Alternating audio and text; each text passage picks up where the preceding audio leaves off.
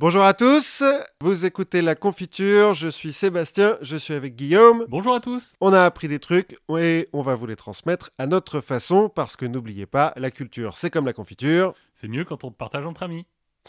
De quoi allons-nous parler aujourd'hui? Alors, aujourd'hui, on va parler de possession. Donc, on va parler de possession de l'Algérie. On va parler de possession de, des esprits. On va parler de possession de pouvoir surnaturel avec les Avengers du Moyen Âge. Et on va parler de possession euh, nationale des maladies. Plein de, de possessions donc. C'est moi qui commence aujourd'hui. C'est toi. Donc je vais vous parler en fait de la possession de l'Algérie, de la colonisation de l'Algérie. Puisque euh, on parle un petit peu d'Algérie en ce moment, vu que les Algériens se révoltent contre leur président grabataire, qui a démissionné, je crois d'ailleurs. Oui. Oui. Contre son frère ou contre. Non, Enfin, bon, ah bref, non ça c'est Cuba. Si, je crois que c'est son oncle ou cousin. Enfin bon, il s'appelle, c'est de la même famille. Ah, déjà, c'est un mec qui bouge. Ouais, au moins il bouge et il peut parler. Euh, mais donc, je voulais m'intéresser un petit peu à l'Algérie avant, notamment parce que euh, j'ai euh, mon. J'ai eu un débat avec des types d'extrême droite euh, qui me racontaient qu'avant la colonisation de l'Algérie, euh, l'Algérie était une terre barbare et non civilisée et que euh, nous avons apporté les lumières de la civilisation en Algérie, ce qui s'avère être faux. Étonnamment. Étonnamment. Alors, un petit peu de contexte, parce que tu sais que j'aime bien le faire du contexte. Bah oui. Tant que tu t'y perds pas. Je- Ok. Pas Bon. trop, pas trop. Je commence un peu loin quand même. L'Algérie, c'est habité depuis Homo habilis, D'accord. moins un million euh, d'années. Bon, on va sauter quand même un petit peu vite dans le temps. Euh, L'Algérie, tradi- enfin pas traditionnellement, historiquement, c'est le foyer des peuples berbères. Que nous, en France, on appelle Kabyle. En fait, euh, la Kabylie, c'est une région de l'Algérie. Les berbères, pendant Comme la- la Hollande et les Pays-Bas. Ouais, un petit peu. C'est un peu le, le même genre. Après, bon, les Berbères, ils sont en fait en- dans toute l'Afrique du Nord. Dans l'Antiquité, d'ailleurs, on les appelle Libyens par moment, quand en fait euh, la Libye, c'est la- c'est le Maghreb. Euh, on les a appelés Numides. D'accord. Ah, J'ai vu ça dans Astérix. Ouais. Ouais. Mais en fait, les royaumes numides sont des royaumes berbères, euh, donc qui, qui commencent en Algérie. Et peut-être dans Gladiator aussi. C'est possible, ouais, mais on s'imagine les Numides comme des, des Noirs d'Afrique noire. Oui. En fait, non, ce sont des Berbères. Ou euh, morts, donc euh, le, sur le drapeau de la Corse, là, le mort, bah, c'est un Berbère. Alors on pourrait penser que l'Algérie se font rouler dessus par le, le premier envahisseur venu, puisqu'ils se font envahir quand même successivement par les Phéniciens, les Romains, les Vandales, les Byzantins, les Arabes, les Ottomans et donc les Français. Mais c'est peut-être parce qu'ils n'avaient pas construit de mur.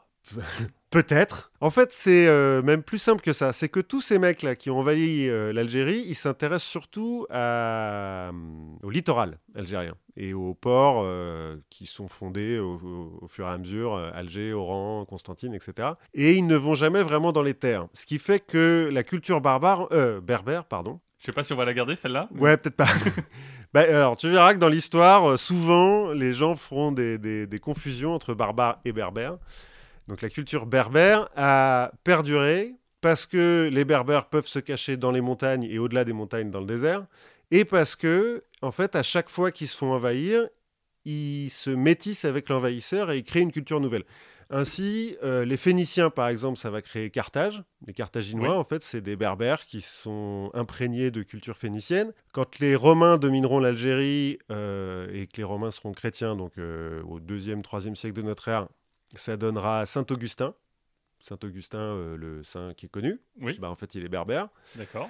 Quand euh, les Arabes conquièrent l'Algérie, donc en 8e, 9e siècle, ça va donner les Fatimides, les, le calife euh, ismaélien dont on a parlé à l'époque de Saladin. Oui. Donc en fait, ils sont chiites. C'est marrant, les, les Arabes qui ont envahi l'Algérie, c'est des sunnites. Et puis, euh, bah, quand ils se métissent, ils font des chiites.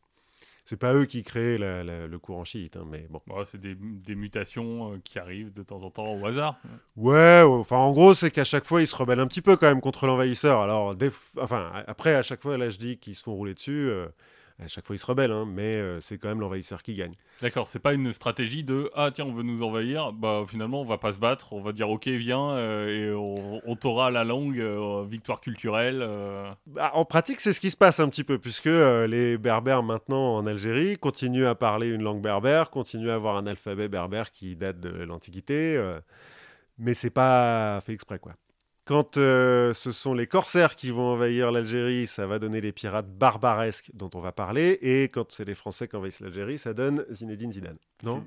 Oui, si, c'est peut-être euh, c'est peut-être euh, lui, le, le Kabyle, le, le plus connu. Je- oui, je ne connais pas vraiment d'autres. En fait, il y en a plein. J'ai pris Zinedine Zidane parce que ça me faisait marrer. Bref, sautons encore un petit peu dans le temps. Donc, au Moyen, Âge- au Moyen Âge, comme on l'a vu avec Saladin, euh, les croisades provoquent la chute des Fatimides, qui donc euh, régnaient euh, sur l'Algérie, ce qui en fait lance une, période de bordel. hein, on va dire en Afrique du Nord, c'est-à-dire que bah, il y a un émir par ville plus ou moins et ils se battent tous entre eux. Ils sont jamais d'accord. Un petit peu plus tard, donc au XIVe siècle, non, au XIIIe siècle, pardon, commence la Reconquista espagnole. Donc il faut savoir que le calife de Cordoue ou de Grenade, je sais plus, enfin bref, les, les musulmans en Espagne sont des morts. Donc en fait, ils viennent d'Afrique du Nord. Oui. Emmenés par les Arabes, euh, pris dans, dans le- le- le- leur esprit de conquête, mais euh, il y a très peu d'Arabes, il y a surtout beaucoup de Berbères, Des Berbères, donc des Algériens, Marocains, euh, Tunisiens et Libyens.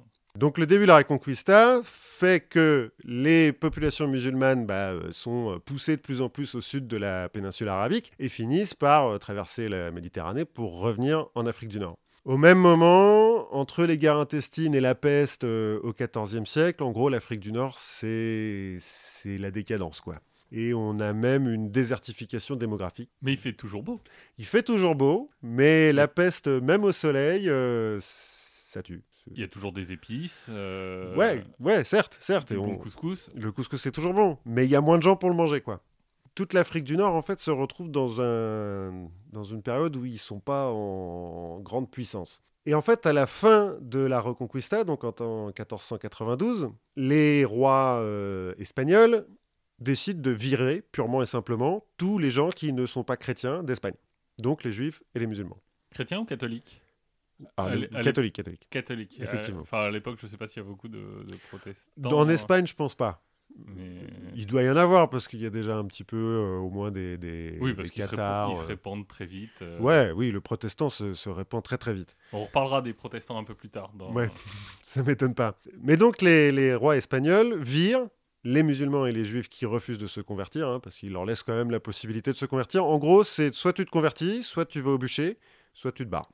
Ce qui est un choix. Finalement, finalement on, te laisse, on te laisse le choix. C'est pas. euh, C'est pas mal. Ceci dit, si tu te convertis, t'as quand même pas les droits des cathos d'origine. et il tes enfants, c'est. Il, f- il faut En fait, c'est à la quatrième génération que tu te mets à avoir les mêmes droits que euh, les cathos d'origine. Et ça, ça a été décidé par un inquisiteur, le plus connu, là, euh, dont personne s'attendait euh, à l'avenue. voilà, qui, en fait, est d'ascendance juive depuis quatre générations et qui a dit, bah non, quatre générations, c'est bon. Par contre, trois générations, non, vous êtes toujours pas vraiment catho, vous êtes toujours encore un peu juif, donc vous n'avez pas le droit de travailler, enfin bref, truc comme ça. Mon père, euh, il peut aller se faire foutre. Donc, comme les, les musulmans et les juifs se font virer d'Espagne, en fait, ils sont rapatriés en Afrique du Nord, notamment par les premiers pirates algériens. Parce qu'on va beaucoup parler de pirates, là, pendant un petit moment. Notamment les frères Barberousse. Barberousse, le pirate, en fait, c'est des Algériens. C'est euh, deux frères algériens, Kaher ad-Din et Haroud ad-Din. Désolé pour la prononciation. je- Donc, euh, donc en fait, Barberousse, c'est deux personnes.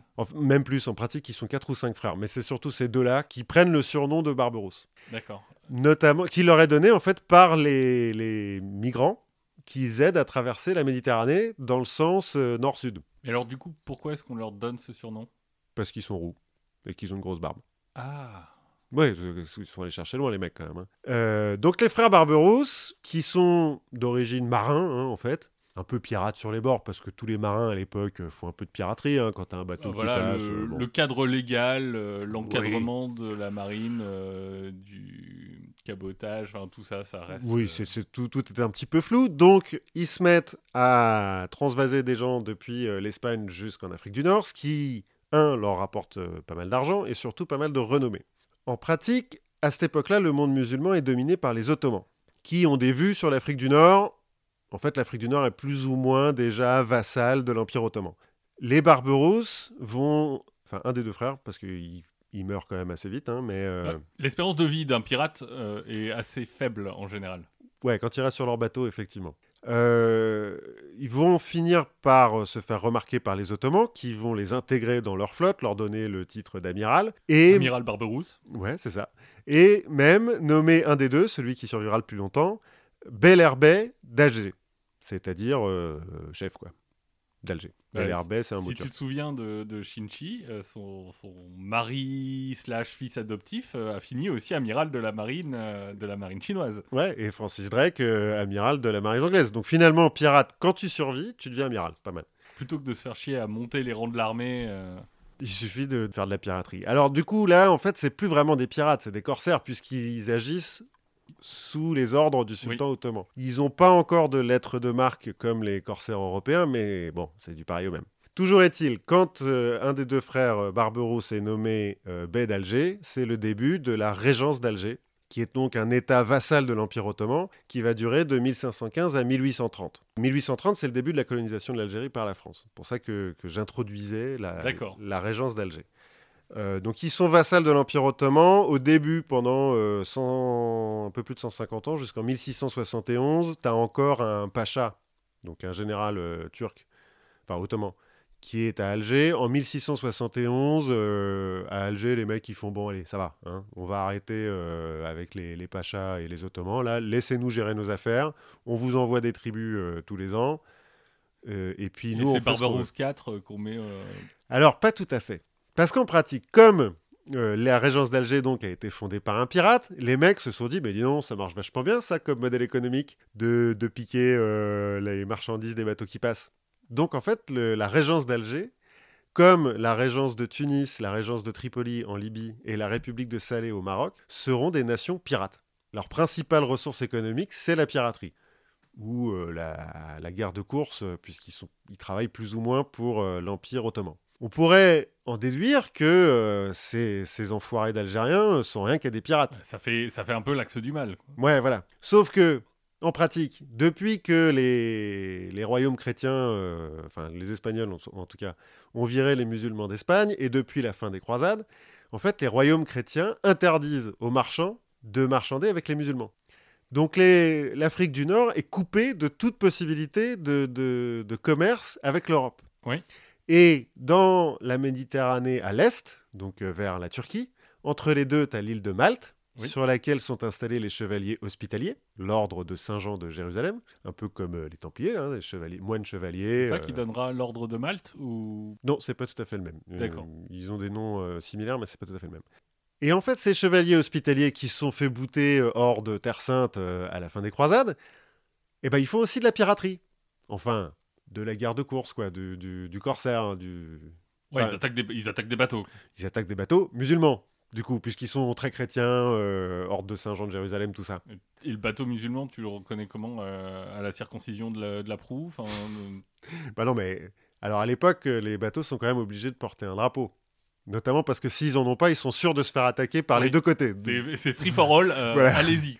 Donc ils se mettent quand même un drapeau, histoire de dire bon, bah, euh, si on a un drapeau ottoman, on va pas se faire attaquer par les, les pirates euh, musulmans. Si on a un drapeau européen, on va pas se faire attaquer par les, les chevaliers hospitaliers. Bref, dans ta cale, tu as deux drapeaux. Je suppose effectivement qu'il y a un certain nombre de gens qui avaient deux jeu de plaques d'immatriculation. Donc, ces régences en Afrique du Nord ne peuvent pas faire de commerce avec l'Europe, et même quand elles essayent de faire du commerce avec l'Empire avec, euh, ottoman et euh, le, Moyen-Orient, ils se font couper par euh, les chevaliers hospitaliers. Il reste plus qu'à être bah, corsaire aussi.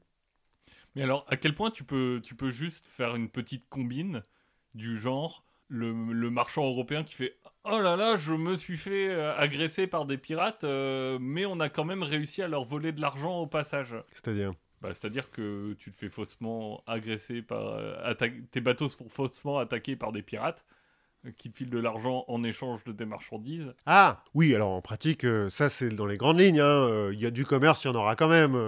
oui, soit effectivement en faisant semblant, soit parce que euh, bah, il y a certains royaumes chrétiens qui vont dire oui, bon, c'est interdit, mais euh, on va le faire quand même. Parce que... Encore une fois, le cadre légal est assez flou. Voilà, tout ça, c'est des grandes lignes. Hein. L'exécutif n'est pas si fort que ça. Voilà.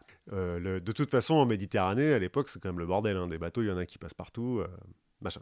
Après, ce qui va nourrir le côté état pirate d'Afrique du Nord, sont en fait les corsaires européens, notamment hollandais et anglais, qui ont commencé avec des lettres de marque de leurs rois euh, respectifs, et puis qui à un moment donné, euh, bah, on, va enlever leur, on va leur enlever leurs euh, lettres de marque. Notamment quand la Hollande et l'Espagne vont faire la paix, bah, plus le droit d'attaquer les bateaux espagnols. On, attaque les drapeaux français, les bateaux français, j'imagine, et puis du coup, on se fait défoncer la gueule par Jean Bart. Enfin bref. Ouais, voilà, il se passe un petit peu ça. Puis il y en a d'autres qui se disent attendez, euh, moi j'aimais bien être pirate, euh, pourquoi est-ce que je continuerai pas? Bah puisque les mecs à Alger ils sont d'accord, moi euh, je veux bien devenir musulman, pas de problème, et je continue. Et en fait, les, la plupart des pirates alors au début en tout cas, donc euh, à partir du XVIe siècle, XVIIe siècle, la plupart des pirates basés à Alger, Tunis, Tripoli et Salé sont des renégats, donc des Européens qui se sont convertis à l'islam euh, rapidement. Hein. Ceci dit, se convertir à l'islam, pas très compliqué.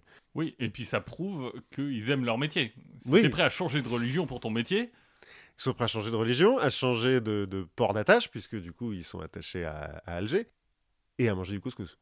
Ouais, euh, c'est l'équivalent d'un juif ou d'un musulman qui kiffe être charcutier. et qui, va s'installer en Alsace-Lorraine pour devenir charcutier. Et ces types-là, notamment à Alger, vont être tellement puissants parce qu'ils vont ramener tellement d'or. En fait, en pratique, c'est eux qui modernisent la flotte algérienne en ramenant euh, les techniques euh, européennes. Ils vont être tellement puissants qu'ils vont finir par fonder la Taïfa des Raïs, littéralement la corporation des capitaines, qui va être une corporation pirate basée à Alger, qui va être une sorte de, pouvoir annexe. Il y a même certains des chefs de la Taïfa des Raïs qui vont devenir des d'Alger. Donc, euh, sultan, quoi, émir. D'accord. Jusqu'au début du 19e siècle, il est presque impensable qu'un type devienne dé d'Alger s'il n'a pas l'aval de la Taïfa des Raïs. C'est leur club du siècle euh, à eux.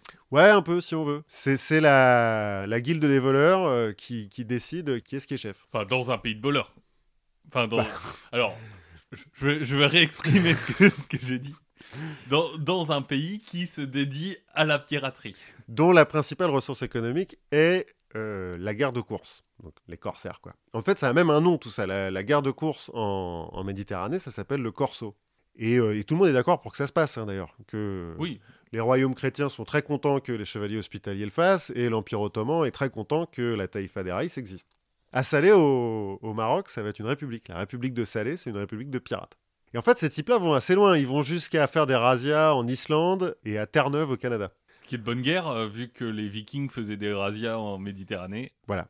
Finalement, c'est toujours un petit peu ça. Hein. C'est l'action-réaction, quoi. Alors, quand ils attaquent des bateaux, ils prennent la marchandise, bien sûr, ils prennent les bateaux quand euh, ils sont intéressants, puis ils prennent les gens et ils les mettent en esclavage. On a beaucoup reproché aux barbaresques, donc à la taïfa des Raïs et aux pirates d'Afrique du Nord, de mettre en esclavage des Européens. Ce qui est un peu de bonne guerre vu que les Européens ont mis en esclavage la moitié du continent africain, que l'ordre des hospitaliers, les chevaliers hospitaliers, se gênaient pas non plus pour faire de l'esclavage. Hein. on a beau être très chrétien. Euh. Non, mais c'est après voilà, c'est quand ça t'arrive à toi, bah t'es un peu moins content. Voilà. Et, mais bon, quand ça rapporte du fric, ça va, tu, tu, tu laisses passer. Voilà, c'est comme, le, comme les radars automatiques, euh, ça, te fait chier quand c'est toi qui es pris. sinon, c'est vachement bien, parce que ça régule quand même voilà, C'est notre, notre analogie de l'esclavage et des radars automatiques. En pratique, c'est de l'esclavage qui peut un petit peu se rapprocher du kidnapping, puisque les, les pirates, en fait, euh, envoient des lettres euh, en Europe pour dire, ah, dis donc, on a récupéré machin là, si vous nous payez suffisamment d'argent, on vous le rend. Les hospitaliers font pareil. Hein. C'était une pratique courante aussi chez les Européens entre eux, genre, ah, on a chopé ton droit maintenant. Sauf que bon, entre-temps, on les met pas en prison, donc on les, on les réduit en esclavage. Les seuls qui n'ont pas eu le droit à faire ça, c'est les Noirs. Eux, euh, jamais on leur a dit vous pouvez racheter votre liberté, quoi. Enfin, si, après... Euh, un, peu plus tard. Euh, un peu plus tard, mais jamais on les a renvoyés en Afrique, en tout cas. Mais par exemple, il y a Cervantes, l'auteur de Don Quichotte, qui va être esclave à Alger pendant plusieurs années. Et Robin des Bois aussi, je crois. alors pas à Alger, mais... Euh, au Moyen-Orient, peut-être, ouais. Des, documentaires que j'ai vus sur lui. Celui avec Russell Crowe, par exemple euh, Non, hmm. un documentaire qui s'appelait Robin des Bois, Prince des voleurs. Ah, avec les collants, euh, les collants moulants C'est entre les deux. je me souviens plus du mec, mais oui, je vois ce que tu veux dire. Oui, c'est un petit peu, c'est un petit peu la, chose. Sauf qu'en Afrique du Nord, les esclaves sont quand même plutôt bien traités. Ils sont employés de maison pour la plupart, ou galériens. Bon, galériens, c'est pas hyper bien traité. Hein. Ça consiste à ramer quand même sur une, sur une galère. Mais euh, il y a certains des esclaves, on a, j'ai lu un, pas un compte rendu, un témoignage d'un Allemand qui se fait prendre sur un bateau alors qu'il est encore très jeune, il est euh, à peine à la sortie de l'adolescence, qui va se retrouver employé de maison chez le Dead d'Alger, qui va décrire d'ailleurs le palais du Dé d'Alger comme étant un des plus beaux palais qu'il ait jamais vu. Il trouve ça incroyable, alors qu'on lui a dit toute sa vie, enfin toute sa courte vie, que euh, les des barbares. Ouais, c'était des barbares qui vivaient dans des dans des cahutes en tas de en tas de boue. En fait, il trouve un truc hyper euh, beau. Il y a un harem, donc forcément en tant qu'adolescent, ça le fait un petit peu rêver tout ça. Le mec étant pas con, le Dé s'en rend compte, lui apprend à lire et à écrire. Il parle allemand, il lui apprend plusieurs langues, il apprend l'arabe. Il va devenir euh, comptable pour euh, le Dé d'Alger. Et comme en plus euh, il se démerde bien à cheval, il va finir commandant de la cavalerie du Dé d'Alger. Et à ce moment-là, le Dé d'Alger va lui dire Bon, écoute, tu, m'as bien servi, tu veux rentrer, tu peux partir. Mais il me semble qu'il y a eu beaucoup d'esclaves. Euh, il n'y a pas eu même une dynastie d'esclaves du côté, du, côté du Moyen-Orient? Dans ce que j'ai lu, je crois qu'il y a un. Parce que alors, le Dé d'Alger, il, règne sur Alger, il règne pas sur toute l'Algérie. Il y a un Dé aussi à Constantine et à Oran notamment. Et je crois qu'à Constantine, il y a un des decks qui est un ancien esclave à un moment donné. Il me semble que genre en Égypte ou un truc comme ça, à, ouais, un moment, euh, il y a eu, euh, y a eu une dynastie de, une dynastie d'esclaves. Ouais, ouais, ouais. Tout ça pour dire qu'en fait, bon, ils sont, ils sont quand même esclaves, hein, ils sont pas payés, euh, ils ont pas le droit de partir, etc. Mais que c'est pas l'esclavage des Noirs, encore une fois, en Amérique. Ils sont pas dans les champs de coton. Non, voilà.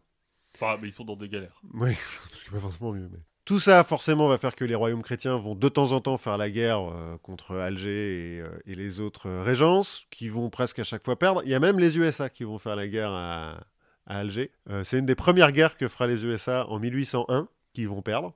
Thomas Jefferson va négocier un traité avec le Dé d'Alger, qui va demander un tribut qui va correspondre jusqu'à 20% du budget fédéral. En gros, un million de dollars de l'époque. Ouais, par an. Du coup, les Américains, euh, un petit peu vexés, vont créer l'US Marine, construire des bateaux en chêne de Virginie, qui est un bois plus solide que le chêne normal, construire des grosses frégates et tout, machin, avec plein de canons, vont retourner en 1815 foutre la pâtée euh, aux Algériens parce qu'ils étaient quand même un petit peu vexés. Et c'est là qu'ils vont, en fait, ils vont, ça va être les premiers à faire de la guerre de, de dissuasion ils vont, il va y avoir des batailles navales, mais surtout à la fin, en 1815, ils vont ramener toutes leurs grosses frégates, ils vont les mettre en face du port, et ensuite ils vont envoyer un type en disant Vous voyez nos bateaux là? Bah, Si vous arrêtez pas de nous faire chier, on détruit votre ville avec des canons. On rase. On rase tout. Le dé d'Alger, pas complètement con, dit Oui, bon, bah d'accord, alors on va, on va Si vous, vous rendez, si vous voulez vous rendre, vous sonnez les cloches. Ouais, c'est ça. C'est ça, sauf que, euh, sauf que cette fois-ci, tout s'est bien passé, personne n'a rasé rien. Donc ça, c'est 1815. Autant dire que là, euh, la régence d'Alger commence un petit peu à, perdre de, sa, grandeur, de sa superbe. Notamment parce que en Europe, il y a les guerres napoléoniennes qui mettent un sérieux coup au commerce dans la Méditerranée. Donc il y a moins de bateaux à choper. Les bateaux sont de mieux en mieux défendus. Ça devient un petit peu compliqué. Puisqu'on parle de Napoléon, parlons des relations entre la France et l'Algérie. Euh, enfin, et la régence d'Alger. Au, XVIe siècle, François Ier, pas con, fait une alliance avec Suleiman le Magnifique, et donc les navires français sont protégés des corsaires. Depuis cette alliance, jusqu'en 1830, en fait, euh, il y a toujours euh, les navires français passent toujours à chaque fois dans les mailles du filet, soit parce qu'il y a une alliance effective, soit parce que il y a une espèce d'alliance tacite où, quand les bateaux français sont en galère dans le sud de la Méditerranée, ils peuvent aller dans les ports d'Afrique du Nord pour se réparer, et les corsaires d'Afrique du Nord peuvent aller dans les ports français pour se réparer sans qu'il y ait de problème. On est potes, on, on l'écrit pas. Voilà, c'est un petit peu bon. Allez, on laisse passer. Puis de toute façon, comme la France est toujours en guerre avec l'Angleterre et l'Espagne, et que les corsaires, en revanche, euh, se lâchent sur l'Angleterre et l'Espagne, tout le monde y gagne, quoi. Euh, j'avais un chiffre il y a 10 fois, 20 fois moins d'esclaves français qu'espagnols ou anglais au XVIIIe siècle à Alger. Et ça n'a rien à voir avec leur, la capacité de travail des esclaves français par rapport aux esclaves anglais.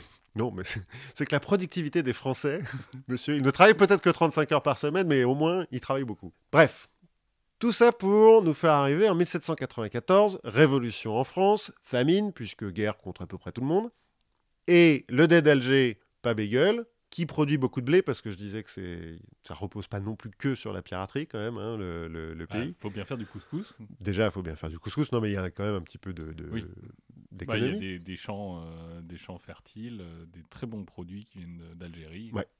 Et notamment, puisque c'est un des seuls pays où il n'y a pas la guerre à ce moment-là, euh, bah, ils ont encore plein de blé. Donc ils en envoient en France à crédit.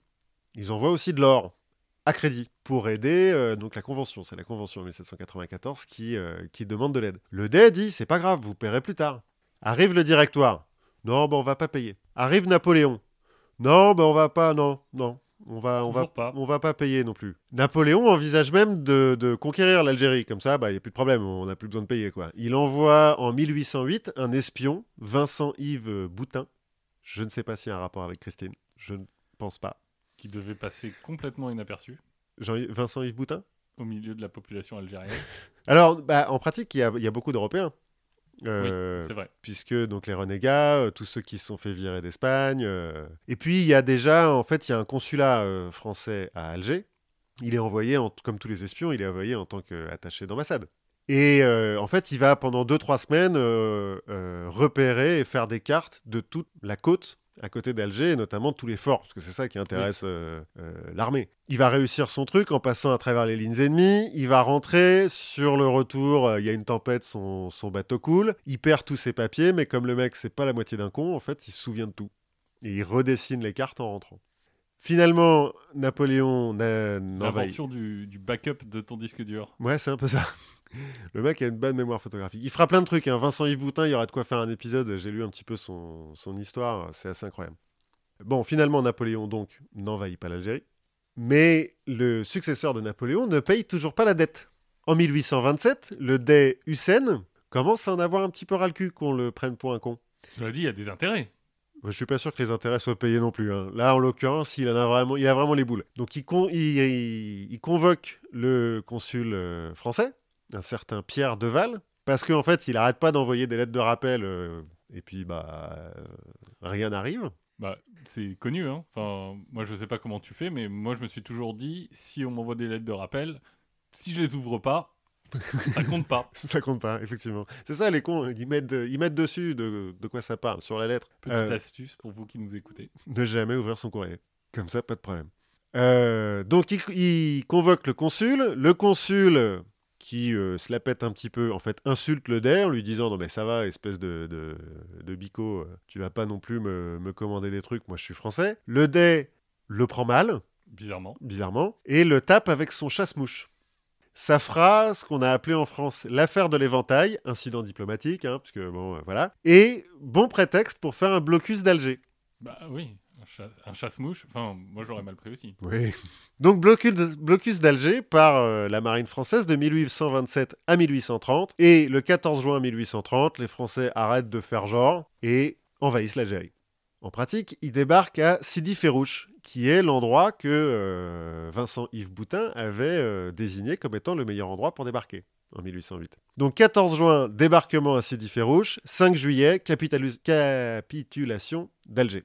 Vite fait, bien fait. Ouais, en pratique, c'est Rouge, très proche d'Alger. hein. Le 5 juillet 1830, les Français donc, font tomber la régence d'Alger puisqu'ils prennent Alger, mais ils n'ont pris que Alger. Ils n'ont Ouais. pas pris le reste de l'Algérie.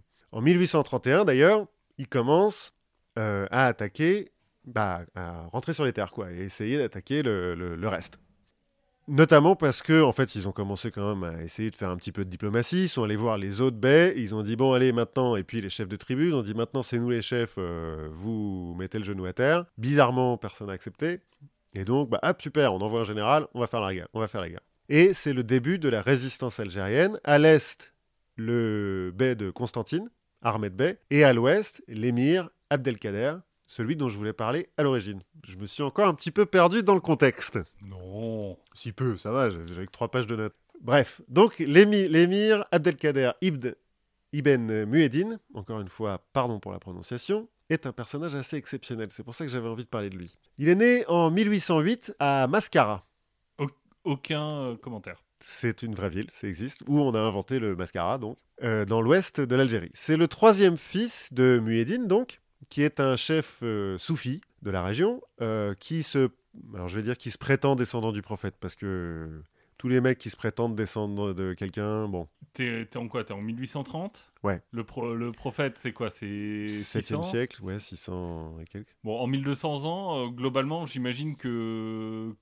Ouais, il y a pu y avoir faute, déjà, il y a pu y avoir facteur. Ouais, et puis tu, vois, 90%. Il avait combien? Il avait 8 femmes euh, ou- Il y avait plusieurs femmes, sachant qu'en plus, il n'est pas vraiment descendant du prophète, il est descendant de, de- du cousin du prophète, je crois, ou un truc comme ça. Enfin, Enfin, voilà, je pense que globalement, une personne sur deux à l'époque doit être descendante du prophète. et c'est possible, c'est possible. Toujours est-il, euh, il a le titre de shérif, puisque euh, les shérifs, ce sont les descendants du prophète. Euh, donc Mueddin, là, c'est le père de- de- d'Abdelkader, c'est donc un, un chef religieux, quoi, mais soufi.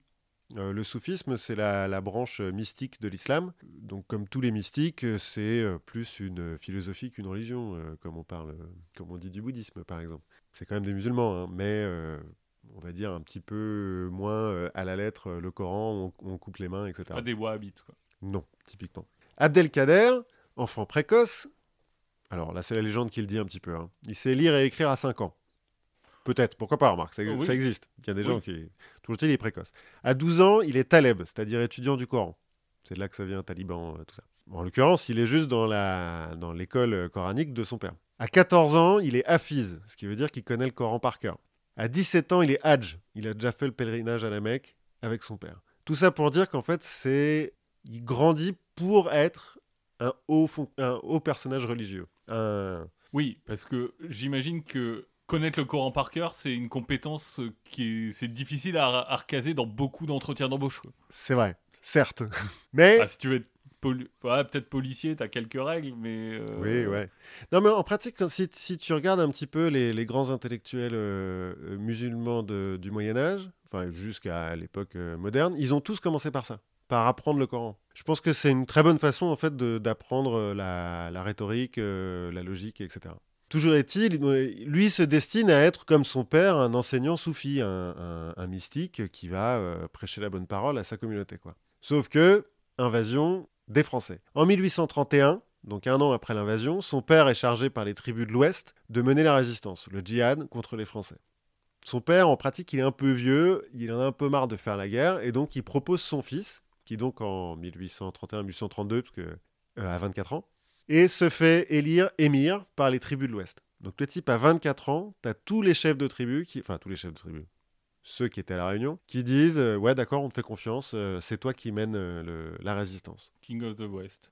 Ouais, King, ouais, c'est un peu ça. C'est, c'est, c'est un peu le- le- l'idée. Je, je sens que c'est toutes ces références pour hyper bien vieillir. Oui, grave.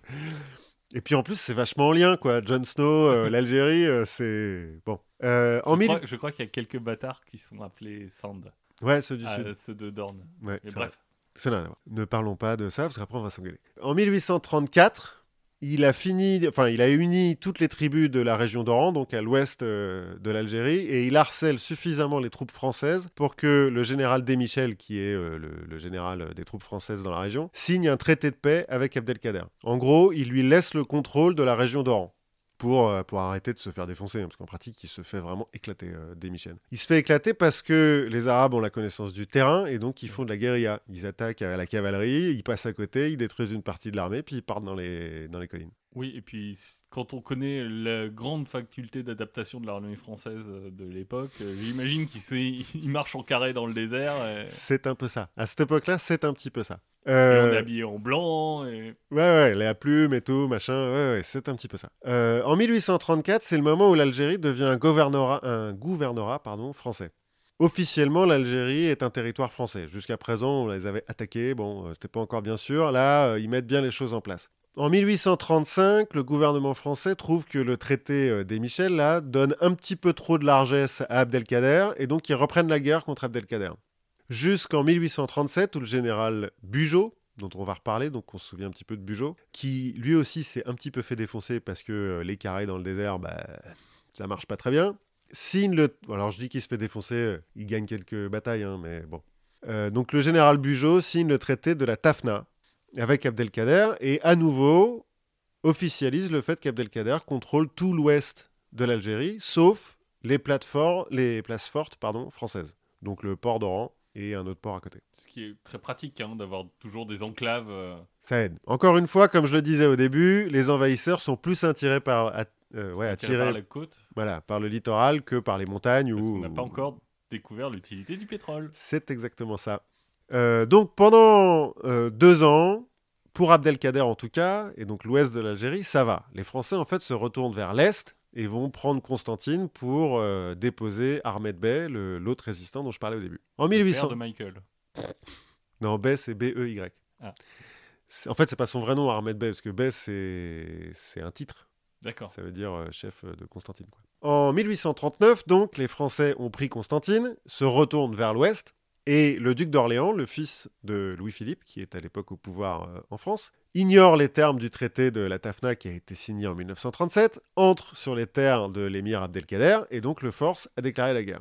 Ce qui est marrant, c'est que selon ce que tu lis, c'est euh, l'émir Abdelkader n'a pas euh, attaqué les Français dans le dos euh, alors qu'on était en paix, ou les Français, en fait, ont, ont pas respecté le traité. Donc, à un moment donné, bah, l'émir, il envoie des lettres en disant, dis donc, les gars, Il y a un moment, je vais me fâcher. Je vais me il y a un moment, je vais me fâcher. Les Français, comme toi et moi, n'ouvrent pas leur courrier. Et donc, euh, bah, il est obligé de déclarer la guerre. Même s'ils n'ont pas ouvert leur courrier? Ouais. Bah, le fait est que l'armée est entrée sur ces terres, quoi. Donc bon. Après, euh, il y a, je pense que c'est une discussion qui est, euh, qui, un débat qui est infini, parce que ce traité, il est écrit en arabe et en français, et les mecs qui ont traduit en arabe, ils l'ont mal traduit. Enfin, ou, ou, ou inversement. Enfin, en tout Oui, cas, enfin, c'est. en tout cas, il y a un problème de traduction entre euh, t'as le droit d'aller jusque là ou t'as le droit d'aller. euh, Enfin, bon, bref, il y a un problème de traduction à la con. euh, C'est des prétextes à la con pour faire le la guerre. traducteur qui oublie des négations. Oui, c'est un peu ça. Et donc, reprise des hostilités, 1841, retour de Bugeaud, qui entre-temps était rentré en France pour rentrer au gouvernement. Donc Bugeaud revient en tant que maréchal, il a gagné un, un grade, et gouverneur général de l'Algérie. Il a 100 000 euh, soldats euh, avec lui, Tranquille. tranquille. Et là, euh, ils arrêtent de, de faire la parade dans le désert. hein. Maintenant, c'est guerre totale. Ils brûlent tout ce qu'ils trouvent. En gros, ils font de la politique de la terre brûlée. Dès qu'ils trouvent un village, un champ ou je sais pas quoi, ils le crament. Qui est toujours bien pour avoir l'appui de la population plus tard. Bah, en pratique, ils vont, ils vont brûler tellement de, de champs que là, va y avoir une énorme famine et que la population, à un moment donné, va dire à Abdelkader euh, écoute, on est désolé, mais on peut plus là, on peut plus se battre. Abdelkader, en fait, ils ont pris la capitale d'Abdel- d'Abdelkader, euh, Mascara, les Français. Mais depuis euh, quelque temps, Abdelkader, qui vit sous une tente, qui vit pas dans un. C'est un soufi, c'est un ascète. euh, en fait, il se balade avec une espèce de capitale nomade dans laquelle il y a sa famille, Ouais. euh, sa garde rapprochée, mais aussi tous ses conseillers. Euh, ses conseillers qui sont d'ailleurs pas tous algériens. Il y a même euh, des Français, des Juifs, des, des Européens. euh, Ça doit être un sacré bordel pour, euh, pour le courrier, les transmissions et tout ça. quand- C'est possible que ça soit un sacré bordel. D'ailleurs, en fait, cette capitale nomade s'appelle la Smala. Moi, j'ai toujours euh, utilisé la Smala comme une expression euh, courante. Ben non, c'est le nom qui était donné à la, capitale nomade de, l'émir Abdelkader. Les Français, toujours euh, dans leur histoire de guerre totale, à un moment donné où l'émir n'est pas dans la Smala, attaquent la Smala, donc il n'y a presque pas de soldats, il n'y a que des femmes, des enfants, des vieillards et des intellectuels. Ne tue pas tout le monde, mais en tout cas, emprisonne tout le monde. ramène un trésor incroyable, enfin ramène toutes les richesses d'Abdelkader, qui est obligé de se rabattre euh, vers le Maroc pour euh, échapper euh, aux Français. Les Français en profitent pour attaquer le Maroc, parce que bon, tant qu'à faire, Oui. Hein, maintenant qu'on est en Afrique du Nord, allons-y. Ce qui va donner le traité de Tanger en 1844, qui fait du Maroc un protectorat français. Et donc le début de la colonisation euh, française au Maroc. Jusqu'en- Et donc ça va continuer, la résistance d'Abdelkader, jusqu'en 1847, où il finit par capituler. De façon assez, chevaleresque, en fait, il va voir euh, le, général de, l'armée française, il lui offre son cheval de guerre, et il dit, bon, je capitule au nom de, toutes mes troupes et, euh, et de l'Algérie. La seule chose que je demande, c'est que vous me laissiez partir à Alexandrie ou à Acre. En gros, sur des terres ottomanes. L'officier français euh, à qui il dit ça lui dit oui, oui, oui, pas de problème. De toute façon, c'est pas moi qui prends les décisions. Donc moi, je peux te dire pas de problème. Ça ne m'engage à rien. Bah, le fait est que ça l'a pas engagé à grand chose. Les Français acceptent la, la capitulation d'Abdelkader et s'empressent de l'envoyer au fort de Toulon pour l'emprisonner avec femmes, enfants et, euh, Toute la là. et une partie de la Smala. En pratique, une centaine de personnes. Il va être emprisonné d'abord au fort de Toulon, ensuite à Pau, et enfin au château d'Ambroise, où est mort euh, Léonard de Vinci. Donc avec... Qui ressemble euh, à l'Égypte. Oui, c'est c'est assez proche. Dans le... Puis le, le- le- c'est un château de la Loire, donc. Le climat est proche, hein, entre Alger et, Tours. C'est c'est presque pareil, quoi. Le château d'Ambroise, à l'époque, c'est un peu une ruine. hein. En pratique, il y a deux lits pour 100 personnes. Il fait une humidité euh, qui euh, dont les Algériens n'ont pas franchement l'habitude, ce qui fait qu'il y en a beaucoup qui tombent malades. Euh, mais lui, Abdelkader, reste euh, droit dans ses bottes. Euh, il a d'ailleurs une campagne de soutien. Il y a Victor Hugo qui va le soutenir. Il y a le Lord Londonberry, qui est un marquis anglais. des officiers qui se sont battus contre lui à l'époque vont le soutenir. Des politiciens français. il va avoir un tel soutien qu'en 1852, au bout de 4 ans quand même, Napoléon III va finir par le libérer. 1852, Napoléon III, et pas encore Napoléon III, il est juste président, mais enfin bref, il le libère. En fait, euh, le fait qu'il ait accepté comme, euh, comme conseiller des Français, notamment un certain Léon Roche qui va devenir euh, ambassadeur du Japon, et qu'il a été assez chevaleresque pendant la guerre. Il a libéré notamment en une occasion des prisonniers français. Après une bataille, bon, il fait prisonnier un certain nombre de soldats. Il se rend compte qu'il n'aura pas de quoi les nourrir. le temps de revenir jusqu'à un endroit où il pourrait vraiment les emprisonner, et ben il les libère.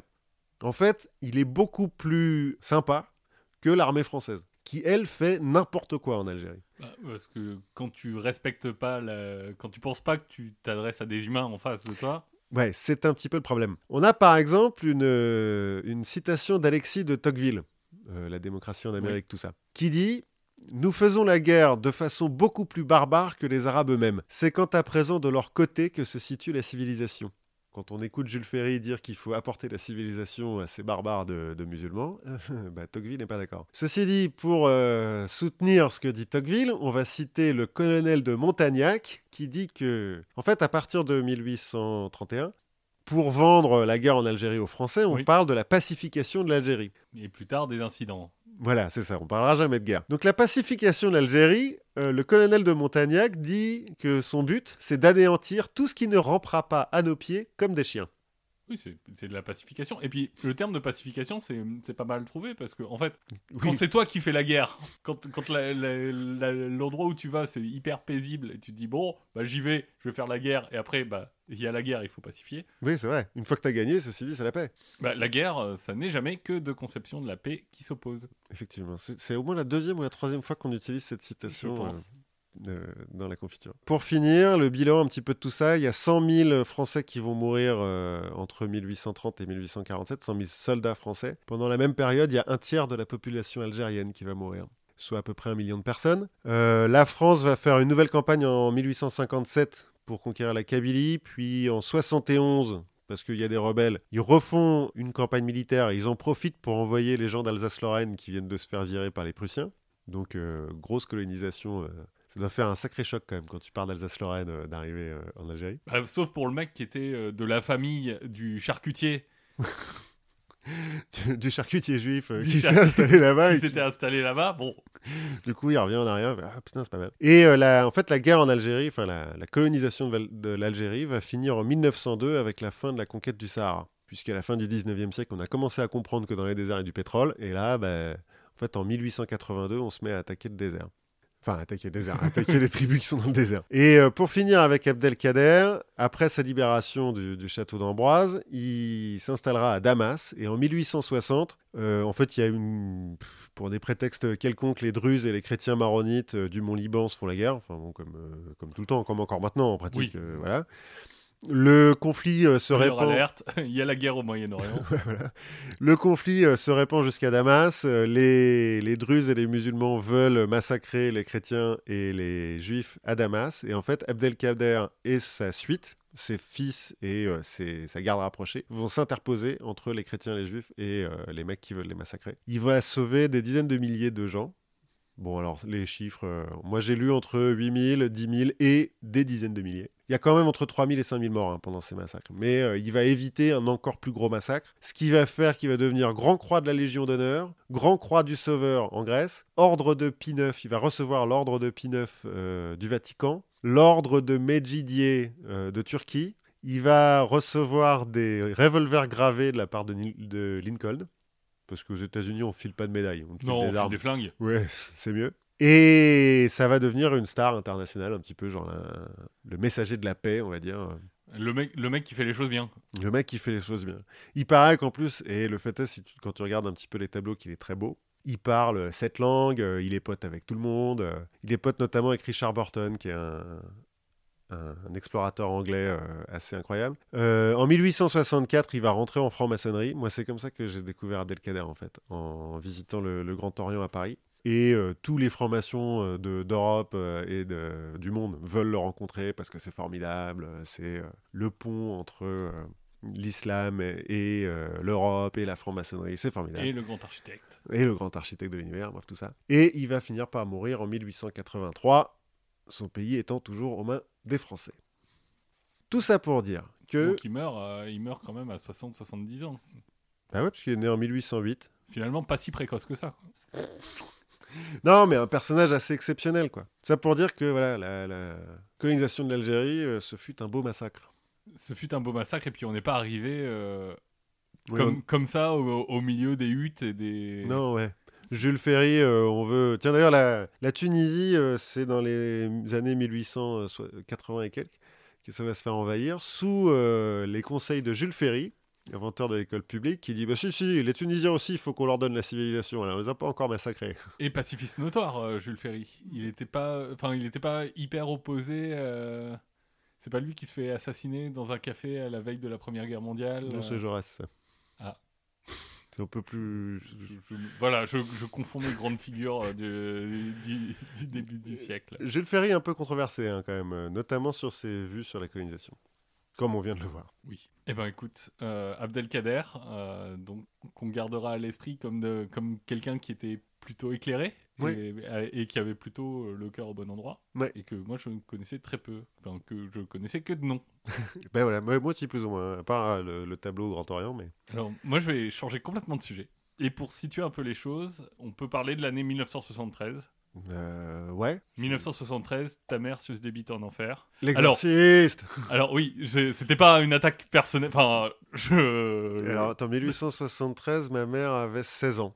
Je, je ne, je- voilà. Je ne veux pas savoir ce qu'elle faisait veux- avec. je- euh, je n'ai rien dit euh, du tout. Mais 1973, l'exorciste. Donc euh, le combat entre un prêtre euh, et un démon Qui fait vomir. qui fait, qui fait vomir, qui fait pisser sur le tapis, euh, qui fait plein de trucs, euh, plein de trucs un peu dégueulasses. Un peu comme ma chienne. Euh, elle vomit, elle pisse sur le tapis et tout. Mais, et peut-être qu'il faudrait te poser des questions. Peut-être que tu devrais aller voir le Vatican.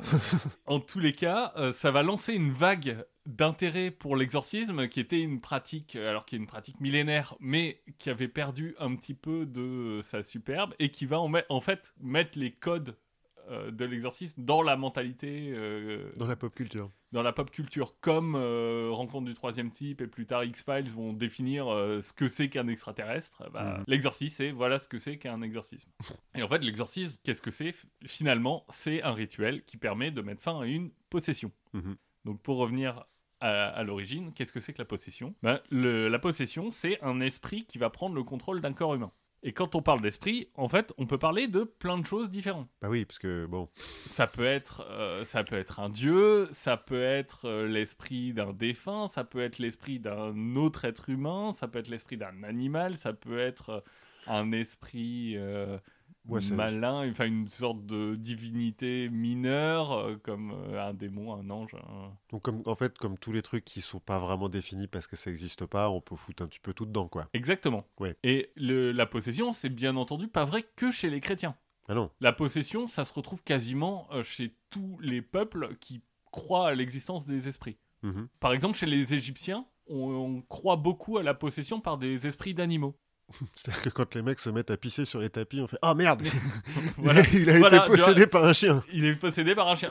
Est-ce que ça a moins de sens que de dire il est possédé par un démon? La question est ouverte. C'est vrai. On peut penser par exemple aussi au, au vaudou. Oui. Où les praticiens du vaudou vont être euh, possédés par une sorte de divinité qu'on appelle le Loa. Mhm. Et ce Loa qui va, à travers eux, faire des prophéties. J'allais dire euh, la, la, hum, les oracles grecs aussi, là, comment ils les, s'appellent, les, euh, les- la pitié. Voilà. ou- Alors, je crois que la pitié, il y a des choses un tout petit peu différentes parce que c'est plutôt de l'interprétation de signes et aussi le fait de vivre dans des, bo- dans des grottes euh, avec des gaz toxiques qui Oui, s'échappent et, qui- et- et qui rendent les gens fous. C'est un peu différent. Euh, Mayotte aussi, c'est un cas, euh, c'est un cas un peu euh, intéressant parce qu'à Mayotte. Mayotte, L'île l'île, Mhm. il y a 25% de la population qui est capable de nommer l'esprit qui le possède. Pas mal. Voilà, un peu plus chez les femmes que chez les hommes, mais voilà, 25% de la population. Donc, to- totalement normal. de nos jours, là ou... De nos jours. D'accord, d'accord. Peut-être se poser un petit peu des questions de santé publique euh, à Mayotte. Bah, à part- je sais pas si c'est si c'est mal ou si c'est bien, hein, a priori. Oui, non, c'est vrai, vrai. Il y a des gens qui croient à la réincarnation, c'est- presque pareil. Si tu vrai. penses aux médiums aussi, Oui. Qui font parler les morts à travers leur voix, enfin certains, alors je pense que c'est peut-être le moment où il faut dire que tout ce que je dis avec un ton très affirmatif n'est bien entendu prouvé par aucun fait scientifique. Ah bon? Voilà. Euh, mais c'est. En tu, fait, attends, tu- veux dire que ce film euh, obscur avec euh, cette, cette scène de poterie là, euh, c'était pas un documentaire? Ghost, je crois. mais je crois qu'on peut y apprendre pas mal de choses sur la poterie, justement. Oui, plus que sur le- le- la possession. Donc finalement, le, le médium, lui, il va, il va se laisser posséder par l'âme d'un défunt pour exprimer, en tout cas certains médiums, ont, ont cette pratique-là. Finalement, dans beaucoup de traditions, la possession est pas maléfique en soi. Mhm. La possession peut même être bénéfique. Il y a, des rituels euh, chamaniques ou, ou vaudous qui vont essayer de, favoriser cette, euh, cette possession. C'est euh, ce qu'on appelle un adorcisme. Oh, genre c'est la- le même étymologie qu'exorcisme Ex- euh. Exactement, c'est le contraire d'un exorcisme. Ah, Un exorcisme, on cherche à, à- à chasser un esprit. Un adorcisme, on cherche à recueillir un esprit. Donc là, on parle de, de vaudou, on parle de, Ma- de Mayotte. C'est vrai aussi dans les, les autres euh, religions monothéistes. Alors, par exemple, il y a les Dibuk pour les juifs. Mhm. Euh, alors, bon, c'est pas vraiment complètement dans la Bible. Euh, je crois qu'il y a une histoire du roi Saoul qui se fait posséder par des démons euh, à un moment. Mais bref, il y a une tradition juive de l'exorcisme, enfin, en tout cas, de- du combat contre les démons qui possèdent des gens, qui va se répercuter un peu plus tard dans, dans la Bible, puisque Jésus est une tradition juive, après tout. C'est juif même. Hein. Oui. Il y a dans l'islam la possession par des djinns Mhm. qui est, possible. Donc, même si moi je vais me restreindre par un, pur euh, européanocentrisme euh, dans, euh, la discussion sur la possession dans la chrétienté, c'est quelque chose qui existe dans plein de cultures plein de cultures très différentes et qui est vu de façon très différente. Certains, euh, certains trouvent ça bien, certains trouvent ça mal, euh, certains Bah. trouvent ça tantôt bien, tantôt mal. D'ailleurs, les djinns, euh, comme on l'apprend dans Aladdin, hein, qui est quand même une, Oui. une référence historique importante, et les génies peuvent être gentils. Oui, les génies peuvent même avoir la tête de Will Smith.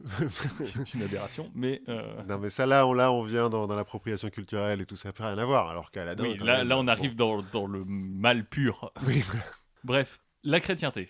Oui. Dans la chrétienté, alors il y a plein de caractéristiques pour définir une possession. Moi j'en ai retenu, enfin j'en ai amalgamé quelques-uns. En fait, on peut en citer quatre principales. La première, c'est une force surhumaine. Euh, tu veux dire la super force euh, comme euh, Captain America? Exactement. Ok. La deuxième, c'est le fait de pouvoir parler une langue qui est a priori inconnue de nous. Mhm. La troisième, c'est d'être capable de connaître des choses qui, sont, qui nous sont normalement inconnues. Mhm. Et la quatrième, c'est une sorte de rage incontrôlable qui est notamment exacerbée par les objets religieux. Ouais, ok. J'allais dire une rage incontrôlable comme Hulk, mais je crois pas qu'il est. Non, c'est pas c'est pas totalement co- comme Hulk, c'est plutôt quand je te mets un crucifix sous le nez, euh, tu te mets à hurler. Il va faire de la fumée. Voilà. Le problème, c'est que bah, finalement, ces quatre critères, ils sont pas si faciles que ça à établir. Alors, ils sont faciles à établir en tant que symptômes, Mhm. Et encore, parce que le fait d'établir que quelqu'un parle une langue inconnue, quand t'es au XIIIe siècle, euh, au fin fond de la Creuse, euh, que tu dis Ah, il parle assyrien Oui, c'est facile à dire. Comme de toute façon, tu fais 20 bornes et les mecs qui parlent une autre langue, euh, c'est facile qu'elles bah, soient inconnues la langue. C'est ça, c'est que finalement, bon, il faut que ce soit une langue inconnue, mais, en fait connue par. Il suffit de baragouiner pour euh, potentiellement parler une langue inconnue. Et pareil pour le savoir non documenté, hein, euh, enfin pour le, sa- le savoir inconnu. Là-dessus, euh, c'est difficile de de- d'établir quelque chose qui est, qui est vraiment un savoir inconnu, qui, pouvait, qui était inconnu de la personne. Mais en fait, ce qui est, ce qui est frappant, c'est que ces, ces critères, donc à part ces questions de langue et de savoir, et encore, c'est des critères qui po- potentiellement peuvent ressembler à pas mal de symptômes de maladies ou de troubles qui existent. Oui. La force surhumaine, par exemple, c'est un cas qui est très bien documenté dans, euh, dans les cas qu'on appelle la force hystérique. Moi j'allais dire euh, dans les cas de fumeurs de crack.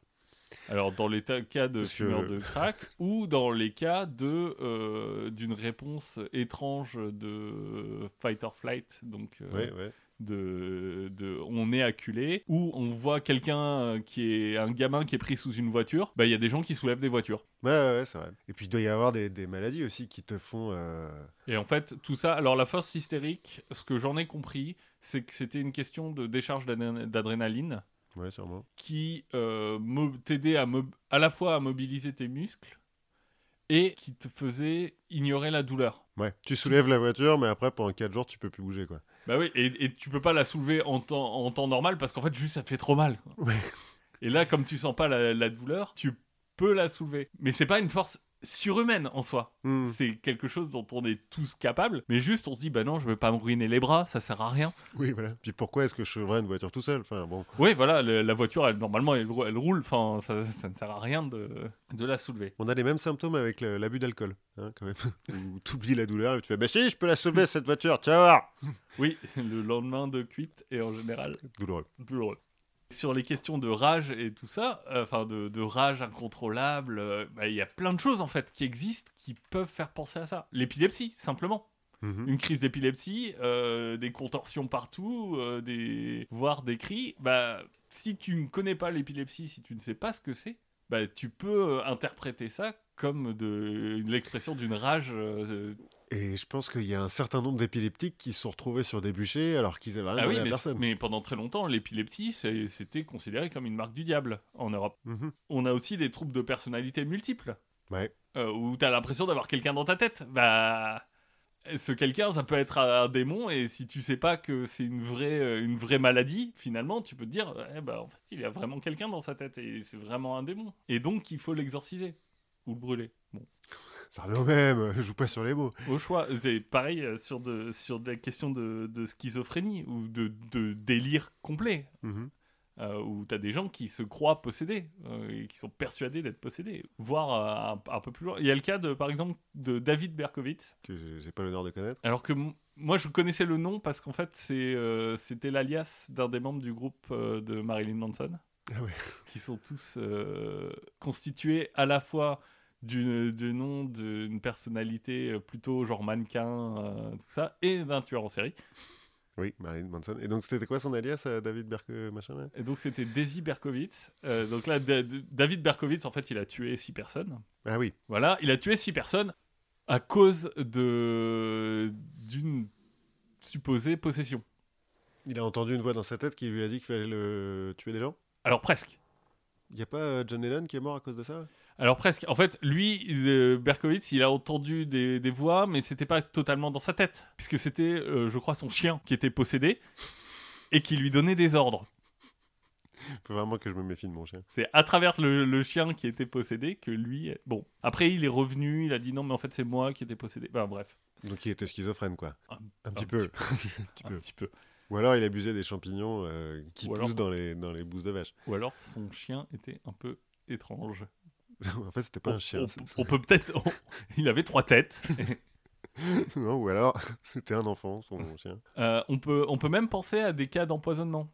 Euh, typiquement, le- l'empoisonnement à l'ergot de seigle, Oui. qui est un analogue euh, du LSD. Et certains euh, pensent, ont une théorie comme quoi les, les crises de, des sorcières de Salem viennent d'un empoisonnement à l'ergot de seigle. Ouais, j'ai lu ça. euh, les, les conditions météorologiques euh, font que euh, c'est possible. Et, et donc, donc des gens qui hallucinent, qui commencent à partir complètement en couille, et on dit, Eh, mais c'est un démon. C'est quand même beaucoup plus simple oui. et plus facile comme, comme diagnostic. J'avais entendu ça sur les sorcières aussi. Le, le mythe des sorcières qui se baladent sur un balai, là, volant, c'est qu'en fait, c'est des... il y a un champignon qui pousse en Europe euh, qui est hallucinogène, mais que tu ne peux pas manger. Si tu le manges, euh, tu meurs. En Oui. revanche, si tu en fais une pommade et que tu te le mets dans un endroit qui est bien euh, Énervé. innervé, bah, non pas innervé, euh, il y a beaucoup de vaisseaux sanguins, Oui. euh, ça passe dans ton système sanguin et donc euh, tu as les effets. Or, un des endroits qui est le mieux euh, irrigué, c'est le trou du cul. Oui, c'est l'anus, c'est. euh, Et donc en fait, ils mettaient la pommade de champignons hallucinogènes sur euh, un objet oblong qui passait, par exemple, un manche à balai, ils se le foutaient dans le cul, ils allaient courir dans la forêt en, en parlant aux animaux et aux arbres, et ils revenaient en disant « Ah les gars, j'ai passé une soirée charmée D'où l'expression avoir un balai. !» Dans le cul. Bah, alors, qui est, pour le coup. euh, Pour le coup, c'est plutôt normal, c'est plutôt l'inverse. mais- Ouais. Enfin, bref. Les joies de la langue française. Toujours est-il que la possession, en tant que telle, c'est euh, c'est pas reconnu par le DSM-5. Donc le, DSM, c'est euh, les standards and je sais plus quoi. euh, c'est le document officiel de la, psychiatrie, donc de plusieurs associations nationales de psychiatres, qui répertorient les troubles mentaux. Donc c'est euh, c'est ce qui fait grand bruit quand on sort l'homosexualité, par exemple, entre le DSM-3 et le DSM-4, je crois. Ah, bref, dans le dernier, le plus récent, qui s'appelle le DSM-5, on n'a pas de cas de possession, c'est pas reconnu. En revanche, c'est associé aux troubles dissociatifs de l'identité. Mhm. Et aujourd'hui, euh, l'Église travaille avec des psychiatres pour repérer les vrais cas de possession. Ceux où c'est vraiment Belzébuth. Oh, Belzébuth ou d'autres. hein. Enfin, on verra Oui, que on, on verra que être possédé par Belzébuth. Enfin, oui, c'est le plus- c'est le plus méchant, mais euh, bon. Alors, c'est plus méchant, pareil, hein, ça, c'est selon les traditions. euh, je ferai un épisode sur la démonologie un jour. C'est très drôle. Si tous ces critères, ces quatre critères sont réunis, et que on a un psychiatre qui dit bah non, ça vient pas d'un d'un d'un problème psychologique, bah la seule solution, c'est l'exorcisme. L'exorcisme. Aujourd'hui, on a un exorciste par diocèse. Carrément? Oui. Ok. C'est euh, c'est obligatoire. C'est dans, enfin, en tout cas dans l'Église catholique, on a un, de- un exorciste par diocèse et chaque exorcisme doit être approuvé par l'évêque. Ok. Donc euh, c'est sous sa responsabilité. L'exorcisme, ça a été, euh, alors même si à partir du 15e siècle, on commence à introduire des formules qui vont se retrouver euh, un peu partout, type Vade retro Satanas, le- l'exorcisme a été codifié en fait en 1614 Ouais. Puis recodifié une deuxième fois en 1999. Alors, pendant 300, plus de 300 euh, ans, on a Le- exorcisé de la même façon. Exactement. Mais en fait, euh, dans, la, ré- dans la tradition chrétienne, l'exorcisme, ça existe depuis Jésus. Parce que Jésus, il va exorciser plusieurs... Il y a plusieurs cas d'exorcisme dans le Nouveau Testament par Jésus lui-même, et notamment euh, Marie-Madeleine. Il, il va la délivrer de sept démons. Ah ouais. Elle était possédée par sept démons, ce qui devait euh, expliquer ses- son comportement avant. hein. C'est vrai que Marie-Madeleine, aurait pu l'appeler Marie couche-toi là. hein. Mais après, une fois qu'elle a plus euh, ses démons, bah, tout va mieux. Tout va mieux, c'est une sainte, elle peut se marier à Jésus, faire un enfant et émigrer en France. C'est codifié depuis 1614. euh, c'est quelque chose qui existe dans, dans l'Église. Et en fait, le rituel consiste principalement en des prières. En tout cas, le rituel tel qu'il est codifié par le Vatican, c'est une suite de prières. Donc on, on jette pas de l'eau à la gueule des gens. Et après, on a des variations locales, euh, des variations de pratiques. euh, un par, petit peu de folklore quoi. Il faut, Bah, il faut exact- justifier ses, ses émoluments à un moment donné. Exactement. Globalement, c'est deux prières. euh, le Notre Père, Qui sert à tout. qui, voilà, et une, euh, une prière d'injonction à Satan, où on va, euh, suivant qu'on considère qu'on fait un grand exorcisme ou un petit exorcisme, soit parler directement à Satan en lui disant euh, Bon, maintenant t'es gentil, tu prends tes clics, tes claques, et tu t'en vas. Et euh, une- le petit exorcisme où là, on, on va faire la prière, mais on va pas s'adresser directement à Satan. Parce que c'est pas si grave que ça. Ouais, ça se voit quand même que c'est pas pas un exorcisme, une possession mortelle.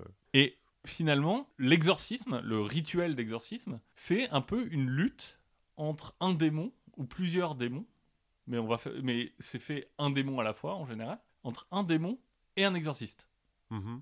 qui vont avoir une sorte de lutte mentale pour jusqu'à l'épuisement pour euh, pour l'âme de la personne euh, qui, est, qui est possédée. Donc il faut vraiment voir ça comme un combat sur, euh, sur la durée, un marathon, hein, quelque chose comme ça. Et ça va expliquer pas mal, pas mal de choses, cette philosophie. C'est une lutte qui doit être, qui, une fois qu'elle est engagée, ne doit pas s'arrêter.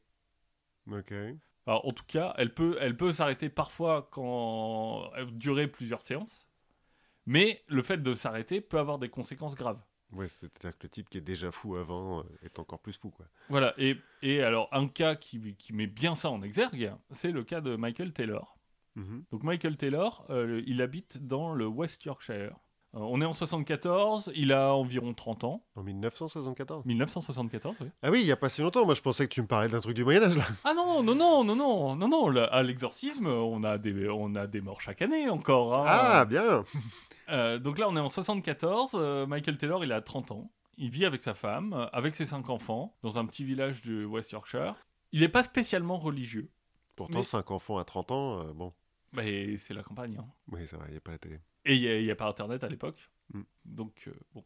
Il n'est pas religieux jusqu'à jusqu'à ce qu'on l'introduise euh, via une amie de sa femme, qu'on va l'introduire lui et, ses- et sa femme, euh, un groupe chrétien, alors qui est chrétien, mais un peu borderline chrétien.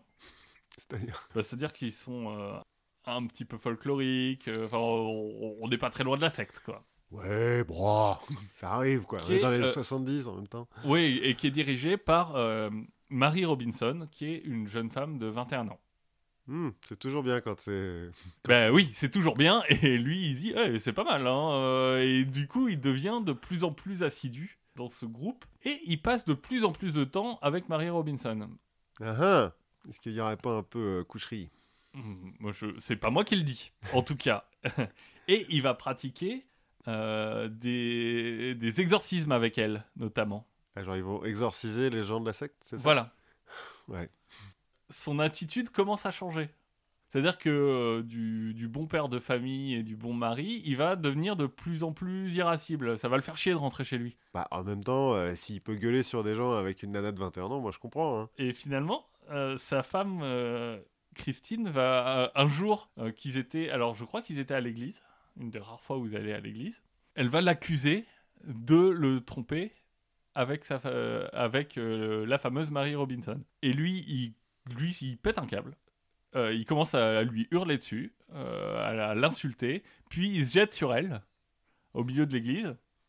Normal Oui, bah, il est restreint physiquement par des gens de l'église, mais il n'aura aucun souvenir de, de cette attaque.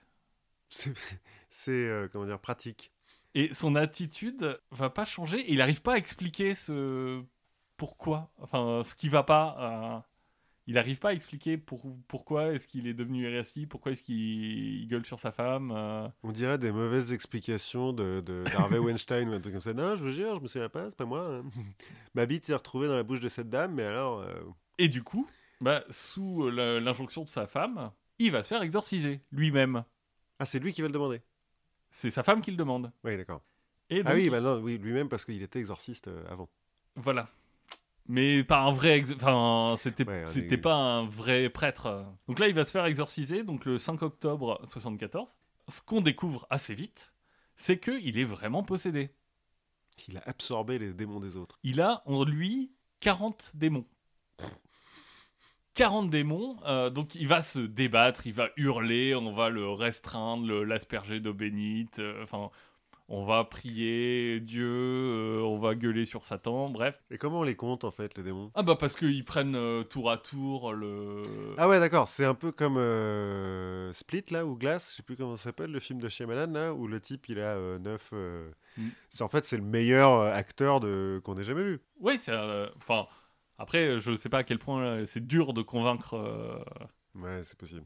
Et puis peut-être que sur les 40, euh, ils réutilisaient des trucs. hein. Ouais. Des accents. Je sais pas s'ils faisaient des accents ou des, des choses comme ça. Euh, En fait, Michel Leb était. euh, ça, était Possédé. possédé. L'exorcisme va durer 8 heures. mhm. Au bout de, de 8 heures, donc il a commencé à minuit. Parce que, enfin voilà, c'est plus fun, euh, tant qu'à faire, euh, on va... tu, tu fais pas ça à, à 14h30 entre la poire et le dessert. Donc Euh, tu commences à minuit, et ça va durer 8 heures. Au bout de 8 heures, on a viré 37 démons. Il en reste 3. Qu'on se dit, c'est euh, c'est pas grave. On- le, le prêtre euh, il est à genoux, il en peut plus.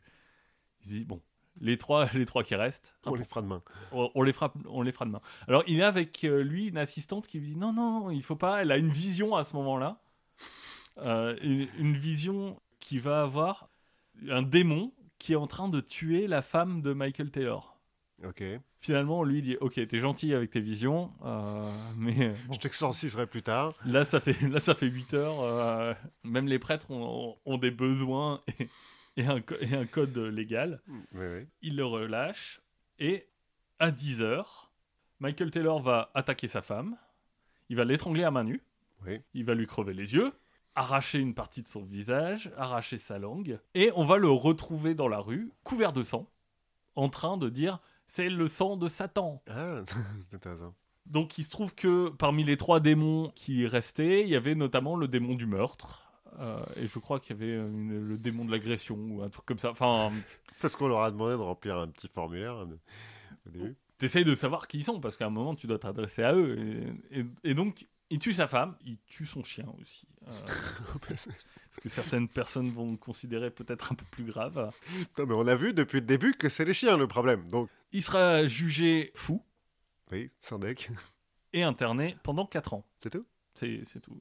C'est pas cher payé pour. euh, Non, mais c'est quel- il redevient équilibré, hein, puisque en 2005, il sera condamné pour harcèlement de mineurs. Viol de chien. Et il a, il, il a pas vraiment appris. De... Alors, je sais pas trop ce qui est devenu Mary Robinson. La leçon que je tire de tout ça, c'est bah, va jusqu'au bout. quoi. Ouais, ne t'arrête pas au milieu d'un exercice. 37 sur 40, euh, c'est bien, mais ça n'a pas beaucoup de valeur si tu vas pas jusqu'au jusqu'au 40. Ce qu'il faut retenir, il y a un moment, il y a cette idée de, de combat entre euh, un exorciste et un démon, et un démon qui se nourrit un peu de l'esprit de, de sa victime. Et donc, parfois, on va chercher à affaiblir la victime pour Mhm. que le démon puisse partir un peu plus facilement. Et ça, on arrive sur des dans, dans des endroits qui sont un petit peu borderline et euh, qui sont assez bien illustrés par le cas d'Anne-Lise Michel. Mhm. Alors Anne-Lise Michel, euh, c'est la star des exorcisés. hein. C'est elle qui, est- qui va donner le film L'exorcisme d'Emily Rose. C'est elle qui va donner, je crois, qui a inspiré The Conjuring. Euh, avec les Warren qui sont de, des, la Ligue de l'humanité, mais ça, on en parlera peut-être une autre fois. Les Warren. euh, les, qui sont un couple de médiums, euh, de médiums parasites, vautours, enfin bref, sont Je- impliqués dans Amityville, dans plein de conneries comme ça. Je suis très mauvais en, en film d'horreur, donc je te crois sur parole. hein, sur tout Non ça. mais c'est des vrais gens en fait, hein, les, Ah ouais des, oui, Ed et Laura, je crois, Warren, qui sont des médiums très connus, mais qui sont un peu des, des parasites qui... Comme beaucoup de médiums, Voilà. bizarrement. Je, je vais pas jeter l'opprobre sur toute une, sur toute une profession. Bref, Annelise Michel, comme son nom l'indique, elle est allemande. Elle vit dans le sud de l'Allemagne, donc dans une région catholique de l'Allemagne, et elle est née le 21 septembre 1952. Mhm. Donc on est toujours euh, sur des... Ouais, c'est toujours récent. Moi, je m'attendais à ce que tu me parles de mecs euh, qui se font brûler au bûcher par des chevaliers et tout, des trucs. Ah non, peu- non, non, l'exorcisme, ça reste... bah, euh, depuis 73, euh, c'est en, c'est en- en augmentation, là on est un petit peu avant. Donc c'est une famille qui est très religieuse, très catholique. Famille très religieuse, très catholique, mais la mère a quand même euh, eu un enfant illégitime, euh, 4 ans avant la naissance de d'Anne-Lise. Oui, mais bon. Et cet enfant, il va mourir à l'âge de 8 ans. Bon, bah ça va. Voilà, tout, tout est, Finalement, tout rentre dans l'ordre. tout rentre dans l'ordre, ce qui va laisser euh, des traces un peu sur toute la famille. En 68, elle commence à avoir quelques symptômes euh, étranges et elle va être diagnostiquée, en fait, épileptique. Ok. On, on sait bien expliquer ce qui est, pourquoi elle a des crises. Elle va ensuite commencer à avoir des visions pendant qu'elle prie, des visions euh, de l'enfer, euh, des visions avec des démons. euh, des- Et elle va en- ensuite entendre des voix qui lui donnent des ordres Comme Jeanne d'Arc. comme Jeanne d'Arc et, et comme euh, David Berkowitz. Donc là, je ne sais pas si ça vient de son chien. En l'occurrence, donc elle va avoir des voix qui lui donnent des ordres et elle va petit à petit développer quelque chose qui n'est pas visible au départ, mais dont on va se rendre compte, je crois que c'est dans un pèlerinage, euh, une amie de la famille se rend compte qu'elle développe une sorte d'aversion aux signes religieux, Mhm. Qui est un des signes. qui est un des signes. Et en plus qu'elle pue. Bon, euh, mais euh, ça, on ne sait pas très bien Tu si m'as dit que c'était en 68 et elle est née en 52. En fait, elle est juste adolescente. Elle a un dérèglement hormonal et, et ça la fait chier les trucs religieux parce que ses parents sont religieux, quoi. tout le monde se dit elle a besoin d'un médecin. Bon, Quelques-uns disent il faut l'exorciser, mais la majorité des gens disent euh, elle a besoin d'un médecin. Mais en 75, donc euh, elle a 23 ans, les... ses parents vont, vont se dire bon, on n'en peut plus, on va se tourner vers un, vers un exorciste. Puisque les médecins, ça n'a pas marché. Donc Allons voir les vrais professionnels. ils vont se, se tourner vers le, le père euh, Renz, qui va participer à l'exorcisme et qui va mener sur elle euh, pendant 10 mois 67 séances différentes. Des séances qui durent euh, jusqu'à euh, 4-5 heures. Et elle se laisse faire, euh, la gamine. Enfin, gamine. plus- Alors, elle a des moments de lucidité où elle se dit que, en fait, elle, est, euh, elle se sacrifie pour sa génération euh, maudite. Oui, le- le- la famille à la base n'est pas complètement, complètement la famille la plus, la plus normale. hein. C'est pas les plus progressistes qui existent. Et elle, elle se dit possédée en fait par cinq démons. Donc elle est possédée par Judas, C'est pas un démon, Judas? si, si je veux. si je veux, par Néron, Ah, oui. par Lucifer. Ah, ouais, là, lui, c'est un, enfin, c'est un ange déchu. Elle est possédée aussi par Cain Pas démon. et par Hitler.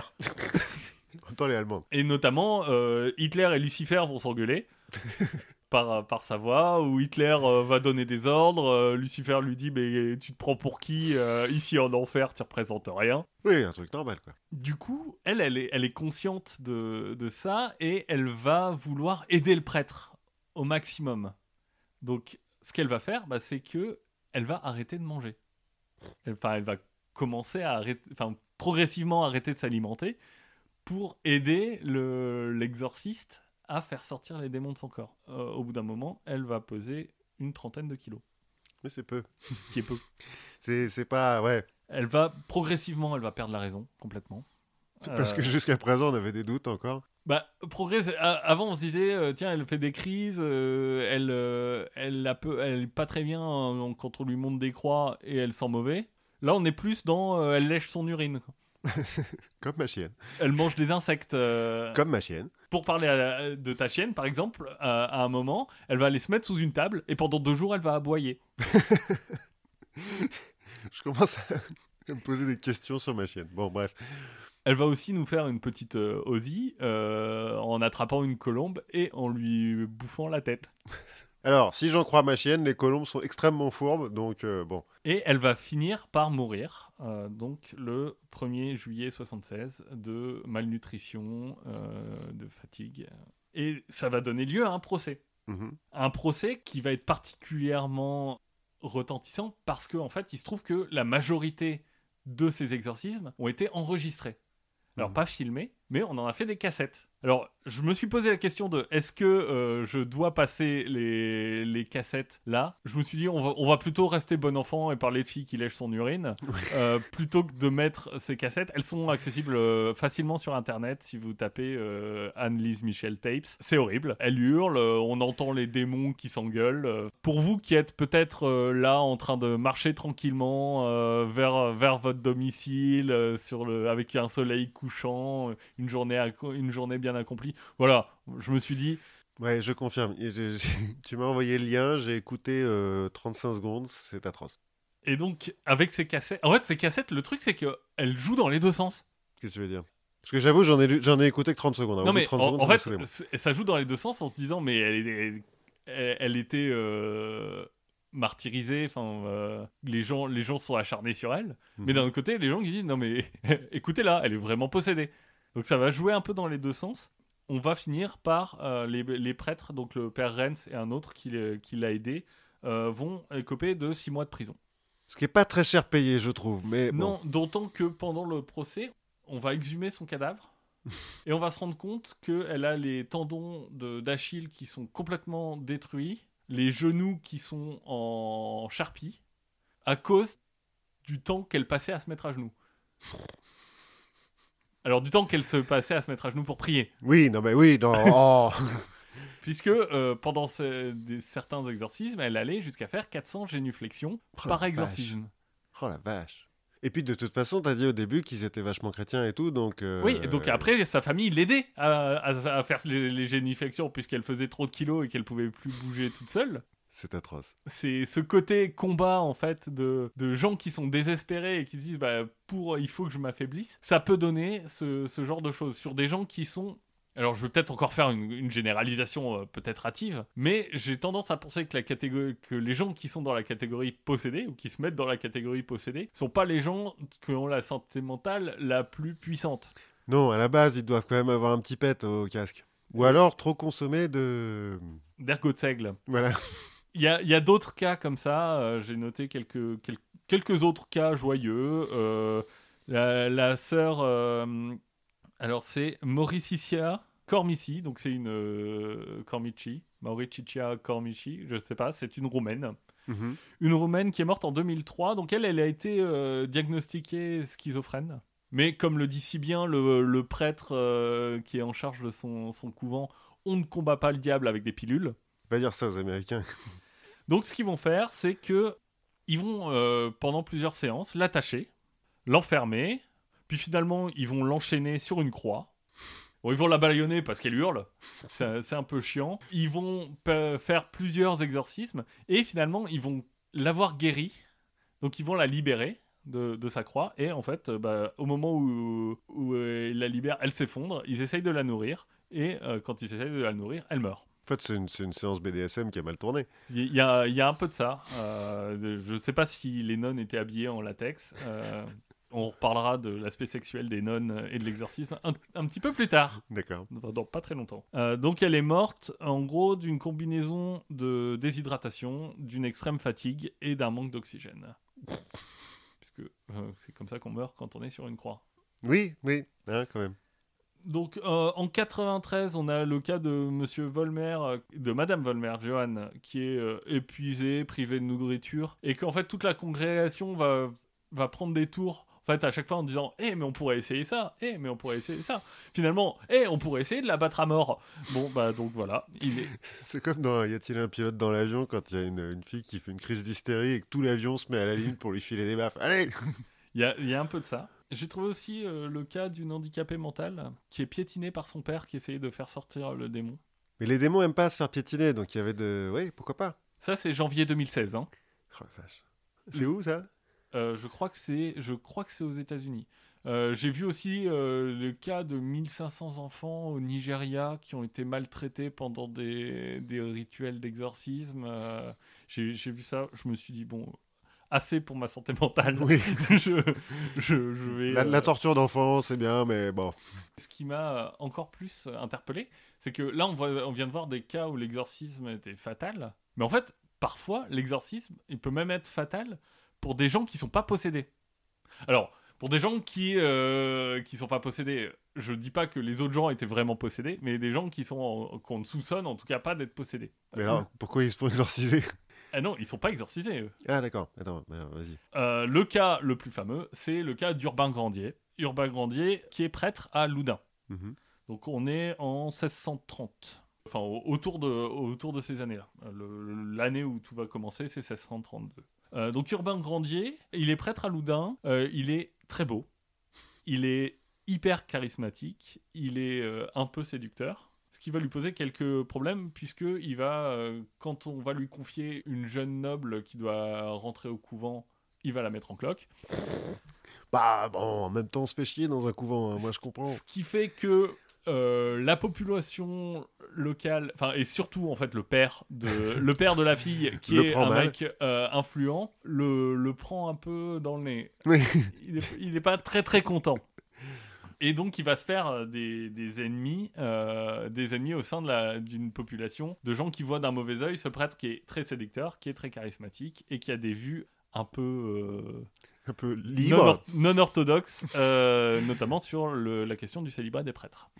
Donc euh, suite, à, suite à cette euh, histoire de, de maternité, il va être, je- il me semble, condamné pour indignité ou quelque chose comme ça, mais, mais pas grand-chose. Donc ça, c'est le début, ça, ça- ça va euh, lui porter préjudice, notamment auprès des autorités locales. Ce qui va lui poser au- aussi porter préjudice, c'est que euh, il va refuser de devenir confesseur du couvent des Ursulines. Bah, il a appris la leçon, il est pas con. Euh, le couvent des Ursulines, le confesseur va mourir. Mhm. Et les nonnes ont appris que euh, il y avait ce prêtre qui était hyper beau. Alors, faut savoir, les nonnes, euh, là, on, on parle en fait euh, aussi de jeunes filles qui sont un, un peu mises là, euh, qui sont forcées d'être là pour une bonne partie. On les fout là pour les au lieu de les envoyer à l'école, quoi.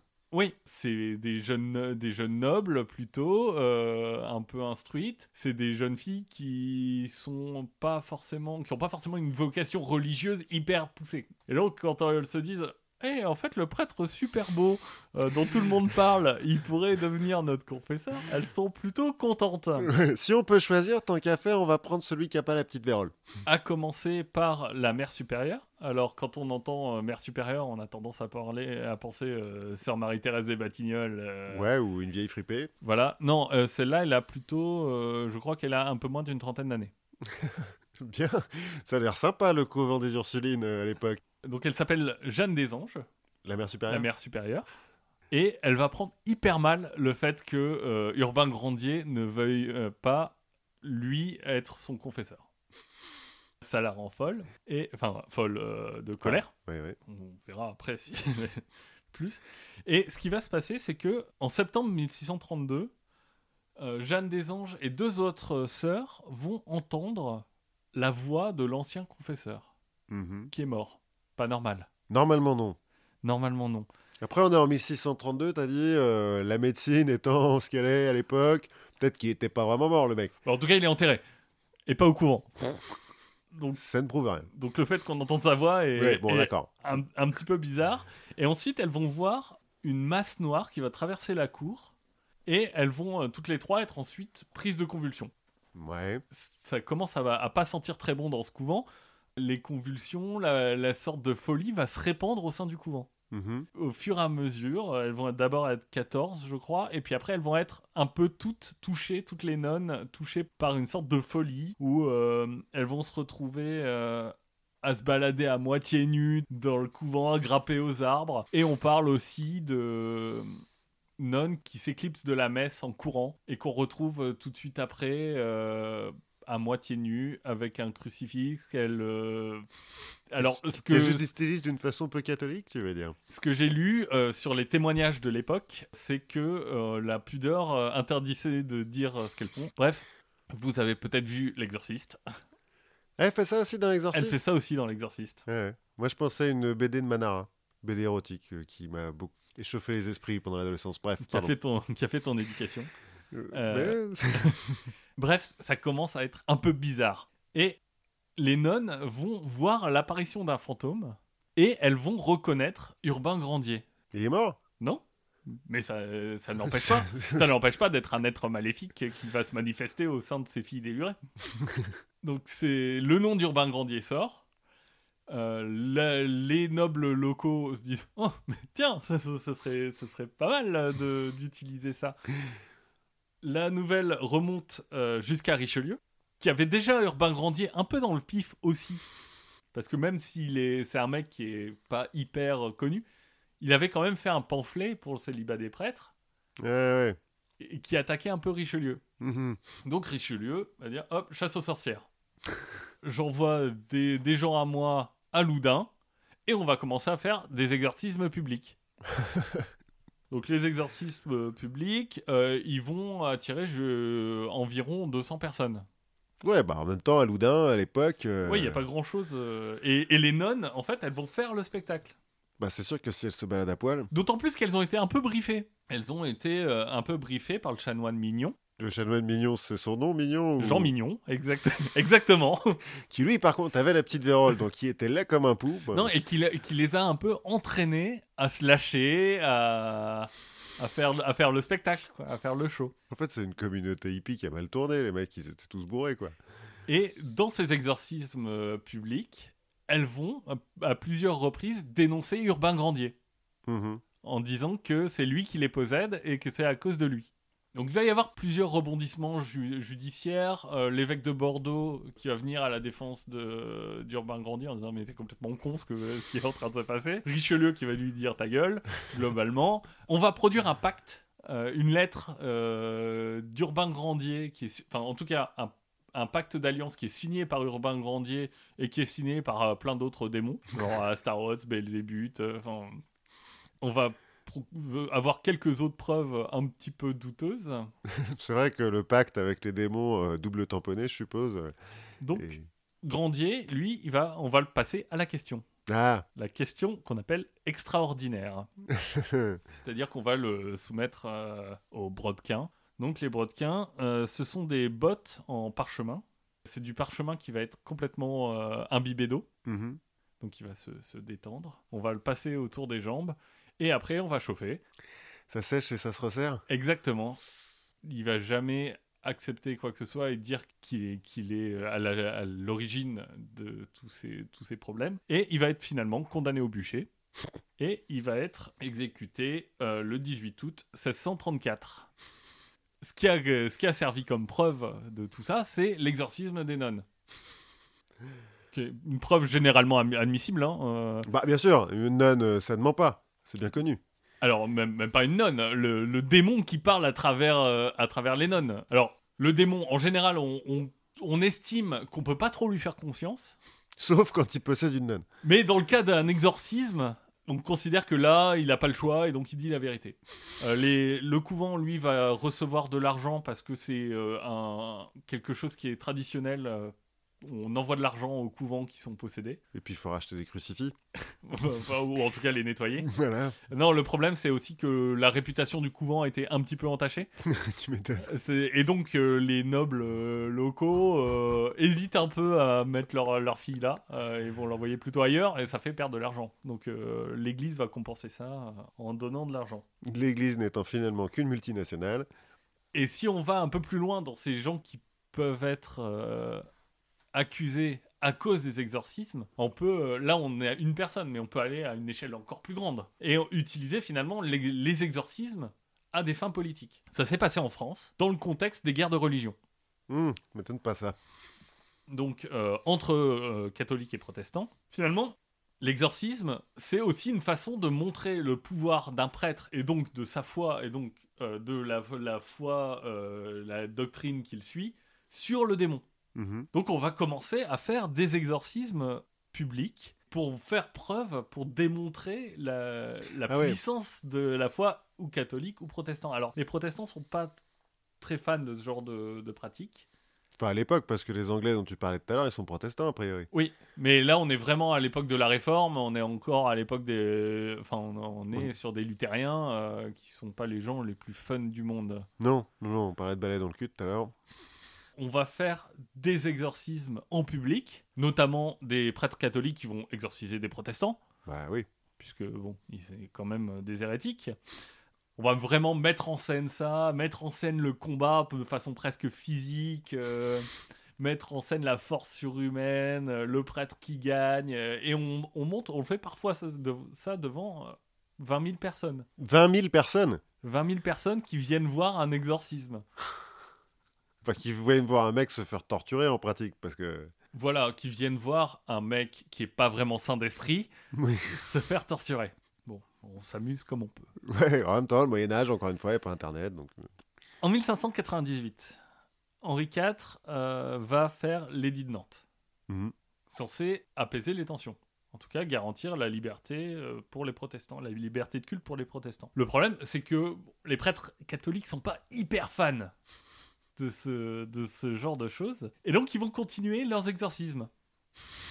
Ils vont continuer leur- leurs exorcismes bah, parce qu'après tout, t'as quelqu'un qui est possédé par le démon, euh, il faut faire Il quelque faut chose. l'aider, hein. quoi. On peut pas le laisser comme ça. Il y a un cas qui va devenir euh, assez célèbre, c'est le cas de Marthe Brossier, donc euh, à Romorantin. Mm. Elle, elle est possédée par Belzébuth Ah, on en et parlait tout à l'heure. Ouais, mais Belzébuth et tout... euh, Et euh, Belzébuth en public, tous les huguenots m'appartiennent. Ah oui, donc ils utilisent vraiment le truc. euh, C'est de la fake news euh, avant, avant l'heure. Voilà, c'est un, c'est un peu ça. euh, ça fout un peu le bordel. Tu m'étonnes. Parce que euh, ça pourrait être une, vraie, une preuve utilisée par les gens pour relancer les guerres de religion. Donc Henri IV, il n'est pas hyper content. et donc il va envoyer une commission qui va essayer de vérifier ce qui est dit.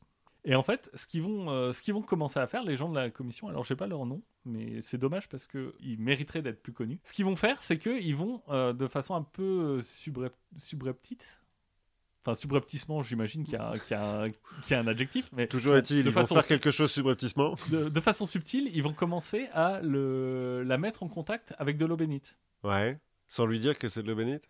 Sans lui dire, voilà, sans lui dire. Et il va rien se passer. Sans deck. En revanche, quand on va prendre une flasque spéciale hyper ornée, qu'on va remplir d'eau normale, et on va l'asperger de façon ostentatoire en faisant des grains, là, elle va se mettre à hurler. Pas mal la commission en fait, c'est un peu des Mythbusters euh, avant l'heure. C'est un, un peu ça. Ils vont sortir un morceau de métal banal d'une d'une boîte magnifique qui fait penser au reliquaire. Et quand ils vont l'approcher d'elle, elle va se jeter au sol, elle va se contorsionner, alors que finalement c'est juste un morceau de métal. Au contraire, quand on lui donne ce qui est censé être une relique sans lui dire, bah, il va rien se passer non plus. Mhm. ils vont commencer à sortir un gros bouquin et à lui parler, à l'invectiver en latin. Euh, là, elle va hurler, elle va se défendre. Bon, en fait, c'est l'Énéide qui sont en train de lire. Finalement, c'est des gens qui sont en train de faire les, premiers, les premières études un peu par place de, du placebo. Ouais. D'essayer de comprendre, de comprendre par l'expérience et avec une certaine rigueur euh, si la possession est quelque chose de, de vrai ou pas. Donc finalement, on dit, tout le monde dira bon, c'est du bullshit. Et euh, ce qu'il faut savoir, c'est que euh, c'est 200 ans avant les premières études vraiment sous de placebo, donc qui sont par Franklin, je crois. Franklin et Lavoisier, les premières Mhm. études de, de placebo. Et ça, j'ai trouvé cette histoire, euh, alors je l'ai je l'ai trouvée assez marrante, et je l'ai trouvée dans un article du Lancet. Du ouais. Du Lancet. Donc le Lancet, c'est le journal médical euh, le plus réputé au monde. Ah ouais, je connaissais pas. C'est l'équivalent de Nature D'accord. pour le- la médecine. Sur l'exorcisme, moi ce qui m'a interpellé, c'est que en fait, l'exorcisme, finalement, ça fait du mal à tout le monde. Oui, parce que les mecs, au bout de 8 heures, à gueuler en latin sur quelqu'un, ils doivent pas être très frais. Non, mais ça, ça, ça fait du mal aux- potentiellement aux exorcisés. euh, Souvent aux exorcisés. Alors, je- peut-être qu'il y en a qui se sentent beaucoup mieux après. Et on, et on pourrait se dire, bah, finalement, une cure un peu placebo, euh, peut-être que ça fait du bien. Mais en tout cas, euh, de se dire que bah, tu peux même être juste accusé par, un- par quelqu'un qui est exorcisé, euh, et, et voir avoir toute une population accusée. Mhm. Moi, la morale de cette histoire que j'en tire, c'est quand une nonne te propose de niquer, t'y vas. Tu... le- ouais, mais après, tu Tu mets. poses pas de questions, peux- t'y vas parce que ça te retourne contre toi après. Ouais, mais est-ce que tu mets pas un peu le doigt dans l'engrenage? Enfin, C'est comme ça que t'appelles les nonnes, toi. bah, euh, peut-être, mais bon, t'y vas. oui, faut pas se poser de questions. Pas se poser euh, de questions. Après, tu te fais exorciser contre ton gré et tout. euh, bon. Donc voilà, le... ouais, tu finis au bûcher, euh, les brodequins, enfin ouais. Ouais, voilà. Donc c'était euh, un peu moi ce que j'ai appris euh, et découvert sur l'exorcisme. C'est, ouais, ouais. Comme, comme d'habitude, les, les chrétiens sont d'une subtilité. Et... Alors là j'ai parlé des chrétiens, je il garantis. doit y avoir la même chose je, chez les autres. Je garantis pas que quand on veut exorciser des djinns ou, ou des dibuks ou, ou n'importe quel autre. Ouais, ouais, je suis sûr qu'ils ont tous, que tous les religieux du monde ont, ont des, des brodequins à leur façon pour, euh, pour exorciser les démons. Voilà, ce qu'on leur fait pas faire. Bah tiens, en parlant d'exorcisme, on va parler de preux chevaliers. Ah super. Puisque euh, je suis allé voir Avengers euh, la semaine dernière, euh, et en fait, euh, le MCU qui dit euh, le plus grand euh, crossover qui ait jamais existé, tout ça, bah, euh, hold my beer. hein. Bon, déjà, on peut parler avant de crossover. Les légendes arthuriennes, par exemple, c'est un petit peu la même chose. hein, parce que à l'origine, les premières légendes arthuriennes, c'est les romans de Chrétien de Troyes. C'est un chevalier à chaque fois. C'est pas euh, tous ensemble, quoi. Ouais, c'est le premier, euh, c'est le premier MCU, c'est le, le Arthur Universe. euh, Ouais, voilà. Et, et où, où, en fait chaque, chacun des chevaliers ils, ils sont héroïques en soi et après on les met tous ensemble et on va Et on les ch- chercher le Chercher le Graal. Ouais, ouais, c'est ça. Dans, si tu y réfléchis un petit peu, en fait, les mythologies euh, polythéistes, c'est un petit peu la même chose. Euh, la mythologie euh, égyptienne, c'est un peu le, le- le- le rassemblement de tous les dieux d'une cité à chaque fois. Quoi. Mais en l'occurrence, là, on va parler des Avengers du Moyen Âge, qu'on appelle les neuf preux. Alors, le mot preux, maintenant, n'est utilisé qu'avec chevalier. On parle que de preux chevalier. En pratique, ça veut dire quelqu'un qui aide euh, la veuve et l'orphelin. euh, Bon, ça décrit un chevalier, quoi. Et en 1312, un certain euh, Jacques de Longuillon va écrire un, un roman en vers qui s'appelle Les Vœux du Pan, dans, lesquels, dans lequel neuf preux chevaliers viennent prêter main forte à une ville qui est assiégée pour euh, sauver la ville. Donc un petit peu comme les Avengers qui vont sauver New York, tu vois, par exemple. Oui. Dans le, dans le premier. Et euh, ces neuf preux chevaliers sont... Pas, euh, de, pas de spoiler qui vont essayer de sauver New York oui, pardon. C'est vrai que le film n'est sorti que 6 ans. Euh, et donc là, le, le Jacques de, de Longuillon, il va faire un petit peu comme tous les mecs qui font des crossovers, il va, il va piocher dans ce qui existe déjà. Et il va se dire, bon, on va essayer de, de- de plaire à tout le monde. Il va faire un petit patchwork. Donc il va prendre trois mecs euh, du monde antique, trois mecs de l'Ancien Testament et trois mecs de son époque à lui. Chrétien, en l'occurrence. Donc les trois euh, du monde antique, c'est Hector, le Troyen, oui le, le fils de Priam, le héros qui se fait buter par euh, Achille. C'est Alexandre le Grand, tant qu'à faire tant qu'à faire, lui il a existé pour le coup, on en est à peu près sûr. Et Jules César, parce que bien, Jules César c'est toujours cool, il fait des trucs bien. Les trois de l'Ancien Testament, c'est Josué, qui est le successeur de Moïse, qui va conquérir le pays de Canaan. Euh, c'est celui des trompettes de Jéricho. C'est un petit peu son super pouvoir, euh, c'est les, les trompettes de Jéricho. Il a aussi, à un moment donné, il arrête le Jourdain avec l'Arche d'Alliance. C'est un peu celui qui a des pouvoirs, quoi. Oui, l'arche d'alliance qu'on a, enfin, qu'on retrouvera euh, avec des pouvoirs Un peu différent années- quelques années plus tard, dans ce fameux documentaire euh, euh, sur- américain. américain. Euh, et le troisième de l'ancien... attends, que je- non, j'en étais où là? Oh, T'en étais à Josué. Josué, pardon. Le deuxième, c'est David, celui qui tue Goliath À avec euh, à l'affront. donc C'est un- Hawkeye, quoi. Voilà, c'est ce que j'allais dire, c'est le Hawkeye, qui devient roi hein, quand même d'Israël après et qui va faire la guerre aux Philistins, parce qu'en fait Goliath c'est un Philistin. Et le troisième, c'est Judas Maccabée, pas euh, Judas euh, euh, Iscariote. Judas Maccabée, qui est le chef de la révolte des Maccabées contre les rois grecs syriens, je crois au deuxième ou troisième siècle avant Jésus-Christ. Euh, en gros, c'est les Juifs euh, en, en Palestine qui se révoltent contre les, les Grecs syriens qui contrôlent le coin euh, à l'époque. Et c'est Maccabée qui va rendre le temple de Jérusalem aux Juifs. Parce que il a été, euh, les Grecs euh, l'ont transformé en temple de Zeus, hein, comme ils font un peu partout. C'est de là que vient la fête de Hanouka. D'accord. Alors Maccabée, ça veut dire, ça voudrait dire, on n'est pas bien sûr celui qui manie les marteaux. On revient, hein, il y a toujours des liens avec euh, Avengers. Et donc les trois chrétiens, le roi Arthur, Charlemagne, parce que Charlemagne c'est un petit peu euh, un héros partout, et le dernier, Godefroy de Bouillon, qui est un Euh, des chefs, croisade. voilà, un des chefs de la première croisade, qui aurait inspiré les, les Templiers et premier souverain de, de Jérusalem. Alors Godefroy de Brouillon, il est censé avoir une force légendaire. Euh, la légende veut qu'il ait décapité un chameau euh, d'un coup d'épée. Et- C'est mieux ou c'est moins bien que l'assommer d'un coup de poing? Je ne sais pas. Mais en fait, il, en- il est mis au défi de le faire, il le fait. Il semblerait que dans une bataille, il ait coupé un mec en deux dans le sens de la taille. Pas mal. Pas mal. Et il se serait battu à- au corps à corps avec un ours. Donc c'est celui qui a beaucoup de force. Bref, comme les Avengers de maintenant, à l'époque, eh ben, on va faire du merchandising. Donc euh, il y a plein de, de- de statues, de tapisseries, euh, de machins comme ça. C'est repris par tout un tas de- d'auteurs qui vont faire euh, les neuf preux euh, contre... À la euh, plage, euh, voilà, les neuf preux à la plage, euh, les neuf preux à Saint-Tropez, euh, tout ça, tout ça. Euh, on se fait beaucoup d'argent avec tout ça et on va même faire des jeux de cartes. En pratique, dans les jeux de 54 cartes euh, Oui. qu'on connaît, le nom des rois Hector. David, César, Charles et Alexandre. Donc euh, Charles, Charlemagne, Alexandre, Alexandre, César, Jules César, David, machin. Et Hector, je crois que c'est un des valets. Oui. Et donc c'est là que ça vient. C'est les neuf preux. D'accord. Et à la fin du XIVe siècle, parce qu'en fait le Moyen Âge, on croit que c'est euh, c'est que des barbares qui se tapent dessus dans la boue, mais pas du tout. Il y a un auteur qui se dit mais pourquoi il n'y a pas de femmes dans votre truc? Et qui écrit un roman dans lequel il y a les neuf preuses, donc les femmes équivalentes. Alors euh, celui qui les crée, il en connaît pas beaucoup euh, des femmes euh, qui valent le coup. Alors c'est un peu toutes les mêmes. En pratique, il y a cinq reines de Amazon. Il y a la reine de Babylone. Enfin, c'est que des, des- des légendes antiques.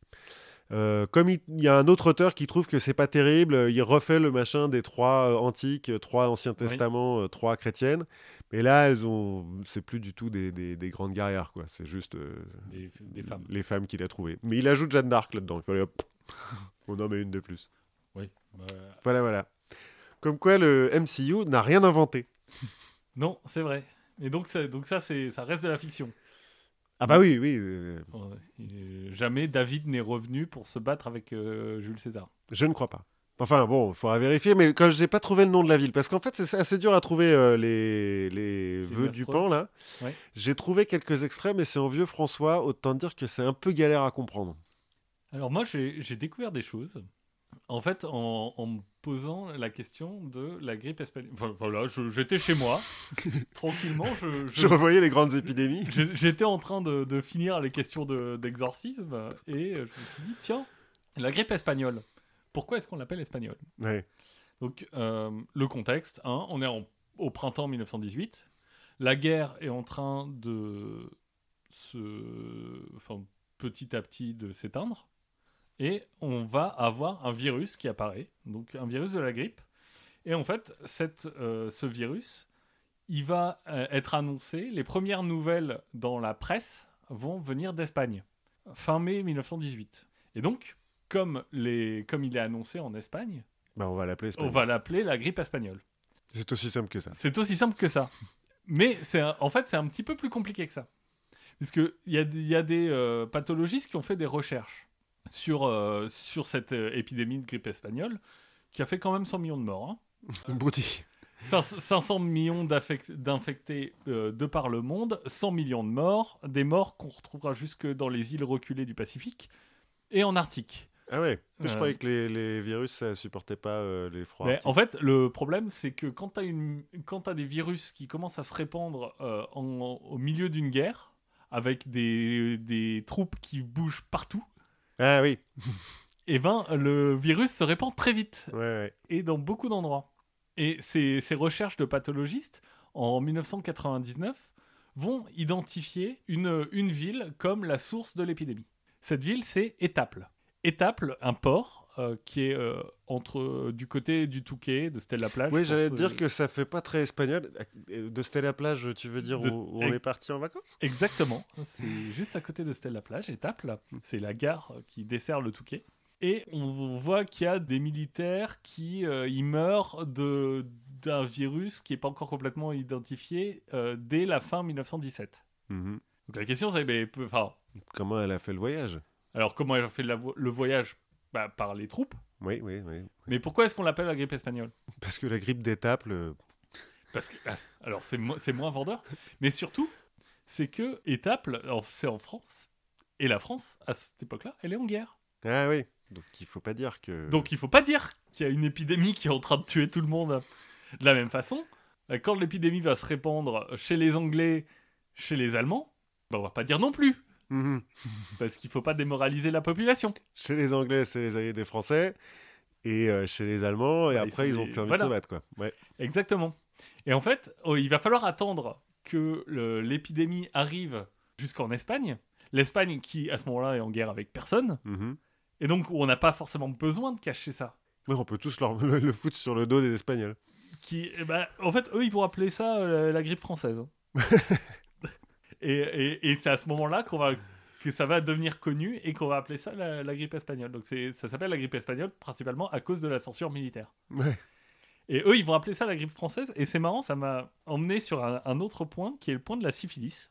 Donc euh, le- la syphilis qui est une autre maladie française. Puisque euh, le, le nom de la syphilis euh, vient d'un poème de- d'un pathologiste, puisque quand on est pathologiste au Moyen-Âge, on écrit des poèmes, Normal. qui s'appelle Syphilis sive morbus gallicus, donc syphilis, ou la maladie française. Mm. Et syphilis, ça vient de syphilus, qui est un, un berger, qui n'existe pas, hein, mais qui est le centre du poème, euh, qui est puni par Apollon. Pourquoi? Alors pourquoi, je ne sais pas. Bon. Mais en En même l'occurrence... temps, pas vraiment de raison pour être puni par un peu. Non, je ne enfin, je sais pas ce qu'il a fait avec ses brebis. ou- Bref, syphilis, donc pour les Italiens, c'est la maladie française. Et en fait, la syphilis est appelée la maladie française euh, dans beaucoup d'endroits, euh, notamment à Malte, euh, notamment en Pologne, en Allemagne. C'est la maladie française. Mais chez les Hollandais, la syphilis, c'est la maladie espagnole. Et chez les Russes, la syphilis, c'est la maladie polonaise. Et chez les Turcs, bah, la syphilis, c'est la maladie chrétienne. Et chez les Français Et euh, chez les Français, je crois qu'on n'a pas mis de. On n'a pas dit truc. On a, on a fait profil bas. Fait non, laisse, laisse. Et en fait, pourquoi est-ce qu'on va associer des nationalités? C'est parce qu'en fait, on va en faire, faire de la syphilis une, euh, une arme de propagande qui va permettre de- de- d'associer une caractéristique très négative à des gens avec qui euh, on est en guerre. Euh, notamment, les Italiens sont en guerre un peu avec les Français à cette époque-là. Les, euh, les... Alors, ce qui est étonnant, c'est les Hollandais, pourquoi ils s'appellent ça la maladie espagnole? Bah, ils sont en guerre contre les Espagnols, les Hollandais. ben, C'est l'époque des Habsbourg. Ouais, voilà. Et, euh, et ils sont eux un peu sous le joug des Habsbourg et donc euh, et donc des Espagnols et, et, et donc ça moi ça m'a fait un peu rire que finalement le- la, la syphilis soit toujours la maladie des voisins. C'est toujours la maladie de quelqu'un d'autre. Jamais de notre faute. non jamais. Nous. Nous? Non. Nous, on n'a jamais violé des gens. Ça peut pas être nous. Et on va continuer à ne pas violer des gens Alors, ce que je vous propose, c'est vous aussi continuer à ne pas violer des gens parce que c'est mal. C'est mal. Ne- Ouais. N'exorcisez pas de gens non plus. N'exorcisez pas de gens, mais vous pouvez quand même euh, laisser des commentaires, liker, euh, mettre plein de trucs positifs, euh, partager ça avec les autres gens, et nous on se retrouvera la prochaine fois. Ouais, à la prochaine fois. Salut